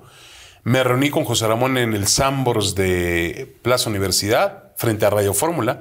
Yo ha- hacíamos un programa que se llama ESPN Radio Fórmula. Le digo, José Ramón, véngase para acá. Aquí ya no va a tener responsabilidad de ratings, de presupuestos. eh, se la va a pasar tranquilo en su programa, todo esto. Y, y este. Y así me dijo, bueno, pero, pero me van a tratar bien. Le digo, sí, bien. Fui le hablé a mi jefe, el que me había hablado a Morelia, ¿eh? Digo, ¿querías a José Ramón? Digo, sí, ¿estás interesado? Ya está listo. ¿Cómo? Le digo, sí, ya está listo, llámale y hazle una oferta, va a venir a trabajar contigo. Y obviamente eh, José Ramón vino y se quedó y bueno. Pero el problema, Jordi, es que a partir de eso, José Ramón a, a todos los compañeros de ESPN los trataba de una manera, a mí de una forma distinta. Porque sobre mí tenía siempre un poder. A mí me había hecho, era su alumno. A mí me podía putear, me podía decir, no sirves para nada, esto, lo otro, y no pasaba nada. Había esa, esa comunicación. Eh, pero bueno, aguantamos, ¿qué serán? 16 años bastante. Bastante bien. Eh, seguí- yo tuve la fortuna de seguir aprendiendo de él. Eh, y nada, nada, ahora, ahora terminamos el, la relación y, nada, yo entiendo muy bien que él esté un poco molesto es normal. ¿Por lo de Televisa? Sí. Yo creo que si hubiera sido la que sea, si me hubiera ido a Fox, igual estaría molesto. Quizá lo de Televisa le da un carácter, un ambiente un poquito más, más este, misterioso, más este, eh, morboso, porque era la empresa a la que habíamos atacado y la empresa que no quiere José Ramón. Pero estoy seguro que si no voy a cualquier otra empresa, de todas maneras existiría un rompimiento. ¿No se hablan ya ahora? No, sí, sí, sí, sí, nos hablamos. Digo, nunca. No, Como no, antes. No como antes, pero no, no tengo ningún problema. Yo le hablo, lo respeto, lo quiero mucho. Eh, estoy muy agradecido por lo que me dio. eh, y bueno, yo siempre, Jordi, trato de tomar las cosas buenas de una persona y las malas de desecho. Tomo lo bueno de José Ramón y lo malo, que también hay cosas malas, las hago a un lado. ¿Se hicieron amigos de familias? No, O sea, no, eso nunca. Eso nunca. ¿Cuándo fue la última vez que lo viste? Hace tres semanas. Ah, hace poco. Dos semanas. eh. ¿En dónde se vieron? En Reforma. O sea, En el periódico Reforma lo, lo hice una entrevista con él que está ahí eh, almacenada porque no, no, después no quiso que saliera al aire. Pero una entrevista muy interesante de una sección que tengo yo en Reforma que se llama De Frente. Eh, y ya, hice la entrevista, bien, todo muy bien. Después él pidió que, que no saliera. que no saliera al aire. Está bien, se le respetó y la entrevista en reforma fue requisada, fue puesta a un lado, congelada, y ahí está la entrevista, pero yo no tengo ningún problema con él. Eh, yo sentí que él cree que yo tengo mucha presión porque la gente me dice traidor. En redes sociales, por haberme ido a Televisa. Mire, yo siempre he tenido unas redes sociales complicadas, siempre. Antes de Televisa, después de Televisa, siempre he tenido, he sido, tengo más haters de 4.1 millones de seguidores. La mayor parte, un gran porcentaje son haters. Pero yo tampoco le hago demasiado caso. Si yo viviera con lo que dice la gente en redes sociales, pues no podría subsistir, eh, Jordi. Entonces, este... ¿Los la- lees o no los lees? Mira, no se puede evitar todo, evitar todo. Yo quisiera no leerlos, pero no se puede evitar todo.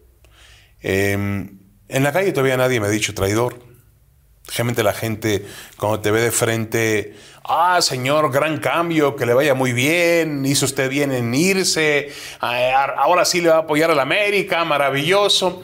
Pero bueno, yo sabía, Jordi, que con la decisión que estaba tomando, iba a generar este tipo de repercusiones. Claro. Y tomo el riesgo, no pasa nada. ¿Y qué, ¿Y qué cambió? Porque independientemente de la posición, del asunto económico, de una etapa de la vida y de un cambio de parecer, ¿qué fue lo que ahora sí te gusta y que antes no te gustaba? Mira, eh, Jordi, eh, yo creo que los tiempos cambian, las empresas cambian. Tuvimos una gran rivalidad con Televisa al inicio de finales de los, de los 90, principios de los años 2000. Ahora platico mucho con Javier Alarcón, eh, con quien trabajo en, gran periodista, trabajo con él en tercer grado, y era una lucha carnizada por el rating. Esos tiempos ya cambiaron. eh, y yo también siento que en la empresa hay un cambio, una mayor apertura, hay una idea de separar la parte comercial que significa el fútbol, el América, la selección mexicana, la federación, los intereses que tiene Televisa en el fútbol, separarlos con la parte periodística. Se maneja por aparte. Tanto N más como TUDN se manejan como entes independientes a los negocios de la televisora. Atrás de esto hay dos personajes claves. Uno es el señor Emilio Azcárraga, obviamente, y el otro es Bernardo Gómez, que encabezan este movimiento. Y a mí me parece que, eh, que puedo ser parte de la historia de una Televisa que cambia, de una Televisa que se abre, de una Televisa que es diferente. Y bueno, aquí estoy, acepté el reto y con mucho gusto. Em, mucha gente dice que, atención con esto, mucha gente dice que me fui por dinero. Y yo quiero decirles que hoy gano menos que lo que ganaba en ESPN. Em, estoy en un momento de mi vida, digo, a nadie le, a nadie le sobra el dinero, a mí no me sobra, pero estoy en un momento de mi vida donde tengo ya dos hijas graduadas, eh, la más pequeña, Dafne, estudiando biología molecular en Berkeley. Tengo dos niñas graduadas en Berkeley.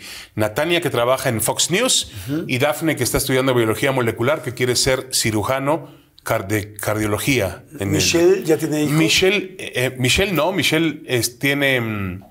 Michelle estudió cine en la Universidad de California en Santa Cruz, California, y trabaja en un- una ONG en, en- en San Diego que ayuda a inmigrantes africanos. Está muy contenta en ese sentido. Entonces ya es una etapa de mi vida donde Home isn't just a place, it's a state of mind, like curling up in a comfy chair as you watch the world go by. Good afternoon. Which is why at Delta, our people do our best to make you feel at home long before you get there. Delta, keep climbing. No se trata de tener suficientes papitas de McDonald's. Se trata de tener suficiente ketchup para asegurarte que cada papita tenga un turno. A menos que te atrevas a comer las papitas ah, sin ketchup. Psst, te prometo que igual te seguirán encantando. Para pa pa pa. yo, más allá del dinero, lo que estoy buscando es ambiente. El ambiente laboral en ESPN se había degradado un poco, en muchos sentidos. Se había vuelto difícil. Eh, quizá pueda ser que por la... También yo sentía que José Ramón, mientras avanzaba la edad de José Ramón, se iba volviendo más complicado se iba volviendo un personaje menos seguro, eh, parecía que quería competir cuando él está más allá del bien que del mal.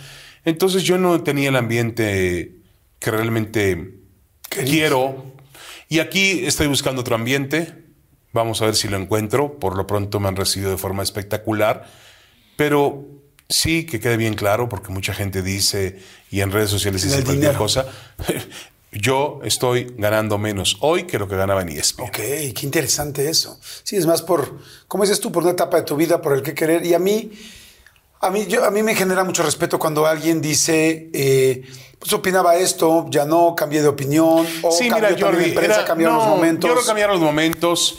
Eh, no podemos negar la injerencia que ha tenido Televisa en el fútbol, para mal y para bien, también diría yo, porque no todo es color oscuro como lo quería ver José Ramón.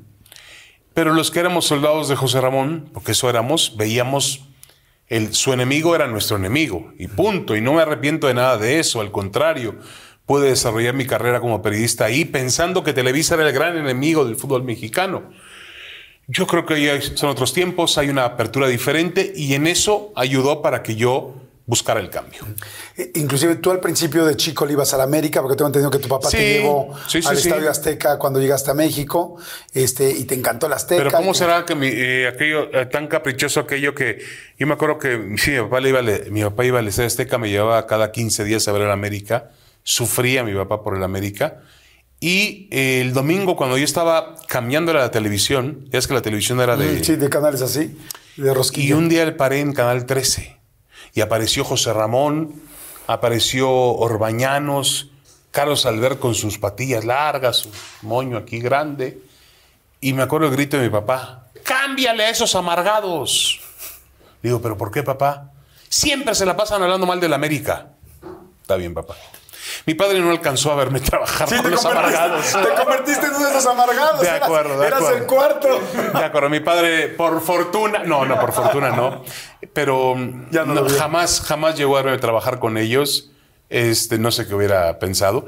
Pero bueno, este, al final del día, eh, la realidad es que yo le debo muchísimo a, a TV Azteca, le debo muchísimo a don Ricardo Salinas Pliego, a José Ramón, a toda la gente que conocí ahí, personajes muy, muy buenos, Enrique Garay, Luis Manuel López, eh, André Marín, que ahora trabaja conmigo en Televisa otra vez, este, ¿quién más? Martinoli, Luis García, Alberto Bernard, muchísimas personas, Francisco Ver González, muchas personas, Pepe Espinosa, que en paz descanse, eh, personas que me ayudaron muchísimo en mi formación como periodista.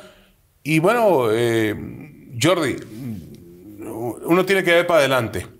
Para atrás ya pasó, eh, hice, tomé mis decisiones, tiene su riesgo, sí, pero la vida está para tomar decisiones y hay una frase de Luis García maravillosa, bueno, así se llama su conferencia, decidir es renunciar.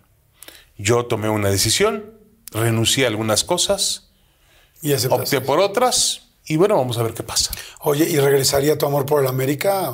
¿Que tuviste No, no, vez? no, no. Mira, ya, la sabes que hay, hay algo, Jordi, la gente no me cree. Cuando tomas esta profesión, lamentablemente dejas de ser aficionado. A mí me enseñó, me enseñaron, me enseñó José Ramón principalmente, y yo se lo digo a los compañeros periodistas y no están de acuerdo. Para mí, un periodista tiene prohibido ponerse la camiseta de un equipo y tiene prohibido festejar. Tú no puedes Y aunque festejar sea un la gol. selección. Aun- para mí, aunque sea la selección mexicana, porque yo tengo que diferenciarme del aficionado. Pues el aficionado está esperando de mí otro tipo de juicio. Y si yo me pongo a celebrar como él, el otro día estábamos en el Azteca, cae el gol de México, ese del empate dramático contra Honduras, que bueno, yo no sé qué estaban festejando, pero bueno. Este, y me acuerdo, está bien, le dije a Peláez, tú estás en tu papel. Fuiste futbolista, seleccionado mexicano, eh, estaba festejando. El otro chico Vaca, que es un gran narrador, estaba prácticamente arrodillado, estaba haciendo, estaba, estaba en lo suyo. Pero yo no puedo, un periodista para mí no puede rendirse ante esas emociones, porque el día en que se rinda ante esas emociones ya no tiene ninguna diferencia con un aficionado. Yo extraño ser aficionado. A mí, a mí me encantaría, ya lo perdí, Jordi, ya lo perdí. Voy al estadio y digo, voy a, voy a, hace un año en, en Qatar, voy a ir con México. Hace un año estaba el partido con Argentina. Fui al estadio y dije, Dios mío, yo quiero que gane México, voy a emocionarme. Estaba en un lugar de la tribuna donde no había muchos mexicanos, entonces yo tenía oportunidad de explayarme en, en ¿Estabas, ese mo- estabas, estabas transmitiendo? no, no, no. Ah, estabas en, mi- en completamente de- ESPN, acuérdate que no teníamos derechos. Ah, sí. Hacíamos el programa desde un punto y nos daban boletos como aficionado para ver los partidos. Entonces, y lo intenté, ya no puedo. Perdí, y me duele mucho decirlo, perdí esa esencia del aficionado de emocionarse. Y es una pena, ¿no? Es una pena porque yo, los, yo, yo los veo con envidia, veo cómo, cómo lloran, cómo les sudan las manos, cómo, cómo le reclaman al árbitro. Y yo era así y ahora no puedo serlo. Me mencionas mucho eh, a tu papá, ¿no? Debe, debe haber sido fuerte que no viera esta siguiente parte de la carrera, ¿no? Porque se vio el primer artículo, ¿no? O bueno, ese, sí, esa nota que salió en el periódico. Esa entrevista, ¿Ha sí. costado mucho trabajo pensar en que no ha estado al lado? Sí, obviamente fue difícil para mí porque mi hermana, la mayor, se fue a Israel. Y obviamente al morir mi padre, yo me convertí como en el, en el padre de la familia. Tenía una, una todavía mi, mi papá en el, sobre la camilla, lo iban a operar. Y todavía me dijo en el hospital inglés aquí de observatorio, me dice, este, ahí te encargo mucho a mi, a, tu hermana, a la más chica. Yo creo que él ya sabía que, porque esa noche falleció, o ya se había rendido, se había cansado, que había pasado mucho tiempo en, en el hospital. Pero mm, eh, sí, obviamente Jordi fue un momento complicado en mi vida. Tú tenías 15 años. Tenía, ¿no? tenía 15 años. Eh, mi papá ah, tenía un negocio, una lavandería, tintorería. Eh, y mi mamá me dice, eh, hazte cargo del negocio. Y le dije, yo, yo ya yo trabajaba en, la- en el Heraldo, ganaba muy poco. Y yo le dije, yo no, no, no, lo mío no es esto, yo voy por otro camino. Y mi mamá se quedó con el negocio, mi mamá no es buena para los negocios, en tres meses se acabó el negocio. Pero bueno, por fortuna, el destino fue acomodando las cosas y terminé en Excelsior, donde pude ganar dinero para poder mantener en mi casa. Qué fuerte haberse hecho tan responsable, tan joven, ¿no? Que tu papá lamentablemente fallece pues, a tus 15 años, como en el 86, me imagino. 86, justamente después del terremoto. No, un 6 de septiembre el terremoto. No, el terremoto fue en 85. Se- mi papá falleció un 6 de septiembre del 86. ¿Qué es de todo lo que afortunadamente tu mamá eh, sigue, sigue con vida? Pero ¿qué es lo que más extrañas de tu papá? Porque me lo has dicho muchas veces. ¿Qué es lo que más extrañas de su forma de ser, de los momentos que pasaban juntos? Bueno, su protección, indudablemente. Yo me sentía muy protegido, muy, muy. Era a, su, a sus brazos o a su hombro. Yo, para él fue muy especial porque fue el, el varón, era, eh, era- realmente era la, la felicidad de mis padres, de mi padre. Era el favorito de mi papá, y me llevaba de aquí para allá, en los partidos de fútbol. Yo vi- viajaba mucho por él, con él en la ciudad, ta- tanto en Israel como en México. Mi papá viajaba mucho, mi papá. Y yo saqué lo viajero de él, por cierto, yo viajo también mucho. Pero eh, yo creo que esa capacidad de protegerme, que bueno, tienes que aprender a abrirte camino en la vida. eh, y bueno, también a imponerse. Hay mucha gente, Jordi, que se impone a cosas mucho más complicadas de lo que me impuse yo. Yo tuve una ventaja en aquel momento cuando, yo me acuerdo cuando regresé en el coche, eh, manejando por observatorio, justamente había sido el sepelio de mi padre. Y era el momento, yo, yo, el momento más triste de mi vida, el momento de desolación. Y aunque los días que vinieron después todavía fueron peores porque como que estaba aterrizando no tener a mi padre, ¿no? Había sufrido mucho, había estado mucho tiempo en el hospital. Eh, me acuerdo que tenía yo una tía que se llama Fanny, eh, se murió, se apellidaba Brailovsky, Fanny Brailovsky. Y mi tía, bueno, el- el esposo de mi tía era el dueño de Pliana. Nosotros cuando, cuando, cuando terminaba, mi papá se la pasaba en el hospital a veces un mes. Cuando llegaba la cuenta del hospital, pues ¿cómo pagarla? Y ahí aparecía mi tía con el cheque para pagar la cuenta del hospital Wow. incondicionalmente. Era una, una persona también que, que siempre nos apoyó muchísimo. Tenía un cariño muy especial por mi padre, pero yo también al final lo entendí. Cada 15 días que íbamos al Estadio Azteca a ver al América, mi papá pasaba a la casa de mi tía Fanny y recogía a Niuma, su hijo. Niuma tenía un tema de, de atraso mental. Mi papá lo ponía en el... Ya no veía a Niuma. Lo poníamos en el coche conmigo. Era su primo de su edad. Lo ponía en el coche conmigo, lo llevábamos al Estadio Azteca y no veía el partido. Mi papá le ponía una- un radio para que escuchara el juego y La se narración. emocionara la narración y se emocionara. Entonces, este, y yo, yo nunca, yo no entendí. Después me entendí por qué mi tía era tan, mi tía era tan, eh, Tan, sí, tan incondicional con tu padre. incondicional con nosotros porque llegaba y pagaba unas cuentones. Tú sabes que lo que vale estar en terapia intensiva en un hospital un mes en este país. Nosotros no teníamos para pagar eso. Y mi tía llegaba y lo liquidaba en un minuto. Eh, pero bueno, también tiene que ver con la bondad de mi padre. Mi padre, mi, padre no lo hacía interesado. Mi padre iba por Niuma para incluirlo, para que tuviera algo que hacer, para y mi tía era- le brillaban los ojos porque nosotros incluíamos a Niuma en nuestros planes. Lo llevábamos al estadio, le comprábamos su refresco, sus papas y le poníamos al radio, veía el partido, se emocionaba, gritaba los goles. Entonces, este, también extraño mucho esa bondad de mi padre, porque mi padre tenía una nobleza, un corazón realmente maravilloso. Pues me da, me da mucho gusto oírte, conocerte un poco más, hablar contigo, eh, escuchar la historia de tu familia, eh, porque ahorita que hablas tanto de tu mamá, de tu papá, también veo que hablas mucho de tus hijas y eso me hace ver que eres un papá muy presente, que eres un papá, me dijiste ahorita que de las cosas que más extrañas de tu padre es esa protección y siento que en todo momento tú le das esa protección a tus tres hijas, como que has hablado todo el tiempo de ellas. Sí, mis hijas me, son, estoy muy orgulloso de ellas. Yo les dije, a ver muchachas, yo no les voy a dejar un quinto. Lo único que les voy a dar es una carrera universitaria para que ustedes puedan defenderse en la vida. Yo se las voy a pagar. No desaprovechen esta oportunidad. Y las tres lo entendieron. La primera, Michelle, le costó muchísimo trabajo, pero fue a la universidad. Llegar a la universidad en Estados Unidos, todo el mundo cree que son como las películas. No son como las películas. Llega uno, el primer día mi hija lloraba porque le tocaba un dormitorio una compañera de China, pues que no tenía las mismas em, Sí. modales, la misma higiene, el baño lo compartían 20 alumnos y costaba muy cara esa universidad. Pero lo, sacó adelante su carrera y lo hizo muy bien y ahora ha conseguido un trabajo diferente a lo que estudió. El tema del cine, a ella le costó un poco más de trabajo encontrar su vocación. La segunda, Natania, eh, también es una niña maravillosa, muy inteligente. Estudió en la Universidad de Berkeley. Berkeley es una universidad pública, pero del nivel Harvard, del nivel Stanford, del nivel Yale. Es una universidad realmente muy prestigiosa.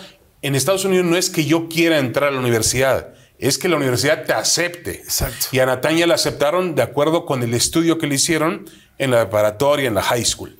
Fue ahí, estudió dos majors, uno en, en media, en periodismo, y otro en ciencias políticas. Y al momento en que salió, encontró trabajo rápido por la universidad, la universidad del prestigio de la universidad. Es una universidad, Jordi, yo hablo mucho con mis hijas para que no se desesperen, es una universidad donde hay un gran... Hay universidades en Estados Unidos que le llaman eh, universidad de fiesta. O sea, la gente va a pasarla bien. Y las fraternidades. Todo eso. Esta universidad hay mucho suicidio. Es muy competitiva, no es desde... Tiene su ventaja. Cuando sales graduado de ahí, el trabajo lo tienes asegurado. Y así fue con Natania. Salió de ahí y la agarró Fox News. Y ahí la tiene y no la va a soltar. Y ya le dio la planta y la quiere. Ella está, está le ofrecieron ir a cuadro, ella no quiso. Ella está en, en mesa de asignaciones y es una productora maravillosa y hace su trabajo muy bien. Y la tercera, Dafne, es la más pequeña, jugaba waterpolo. La más pequeña mide un metro noventa y pico. Una chica muy alta físicamente. Y ella jugaba waterpolo, jugaba muy bien.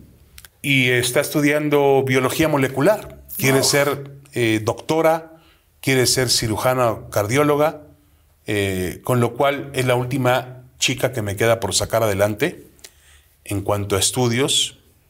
Em, y bueno, parece que va a estudiar durante 8 o 10 años, los años que se estudia para ser médico. Wow. Pues, eh, David, yo te quiero pedir un favor.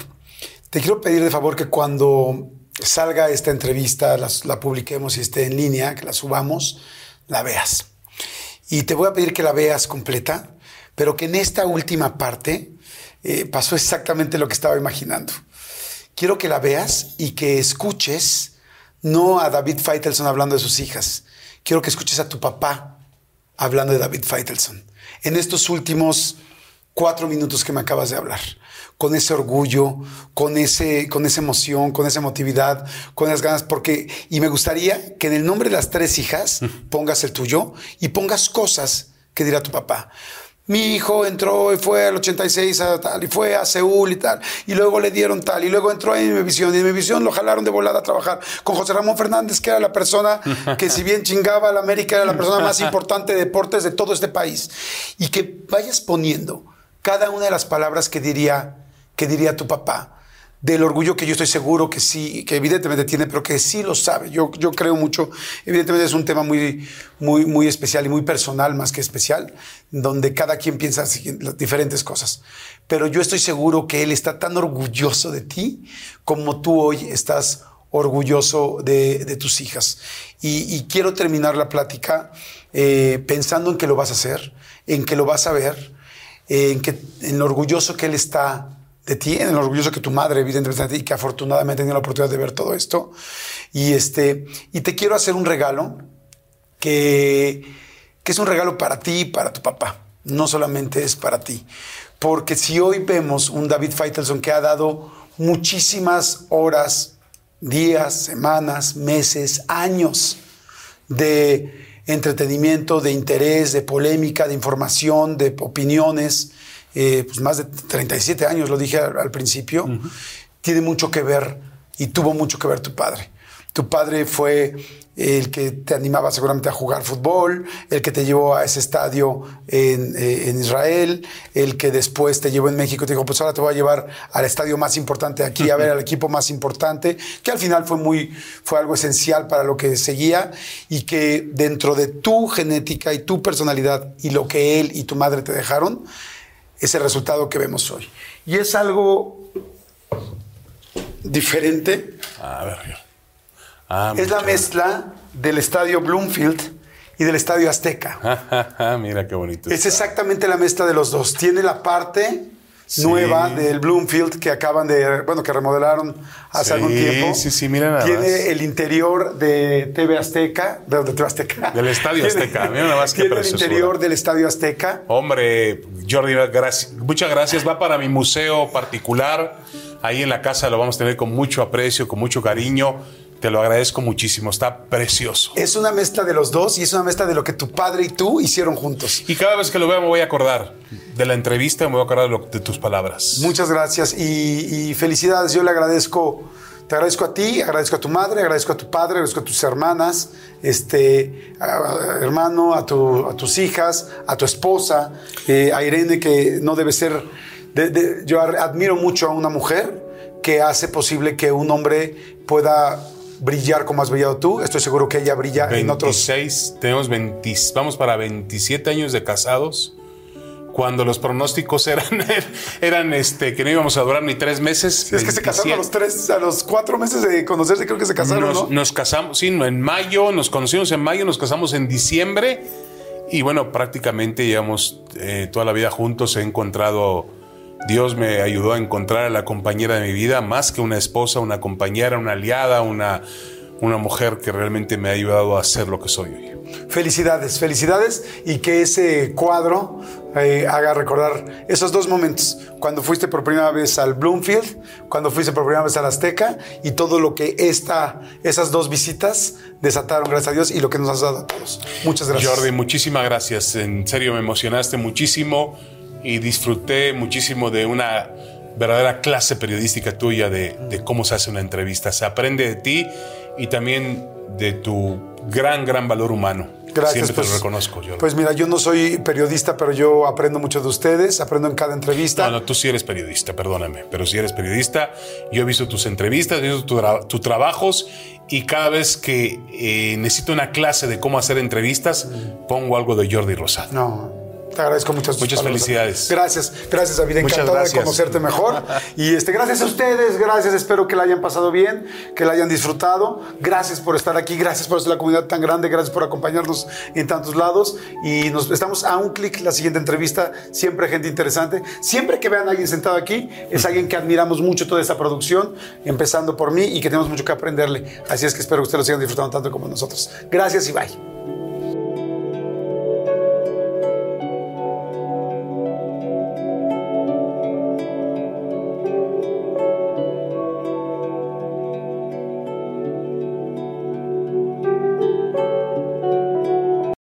Home isn't just a place, it's a state of mind. Like curling up in a comfy chair while it's cold outside, with a warm drink, or maybe even a wine in hand. As you watch the world go by outside your window, mmm, Short rib. Good afternoon, this is your captain speaking. which is why at Delta, our people do our best to make you feel at home. Refill?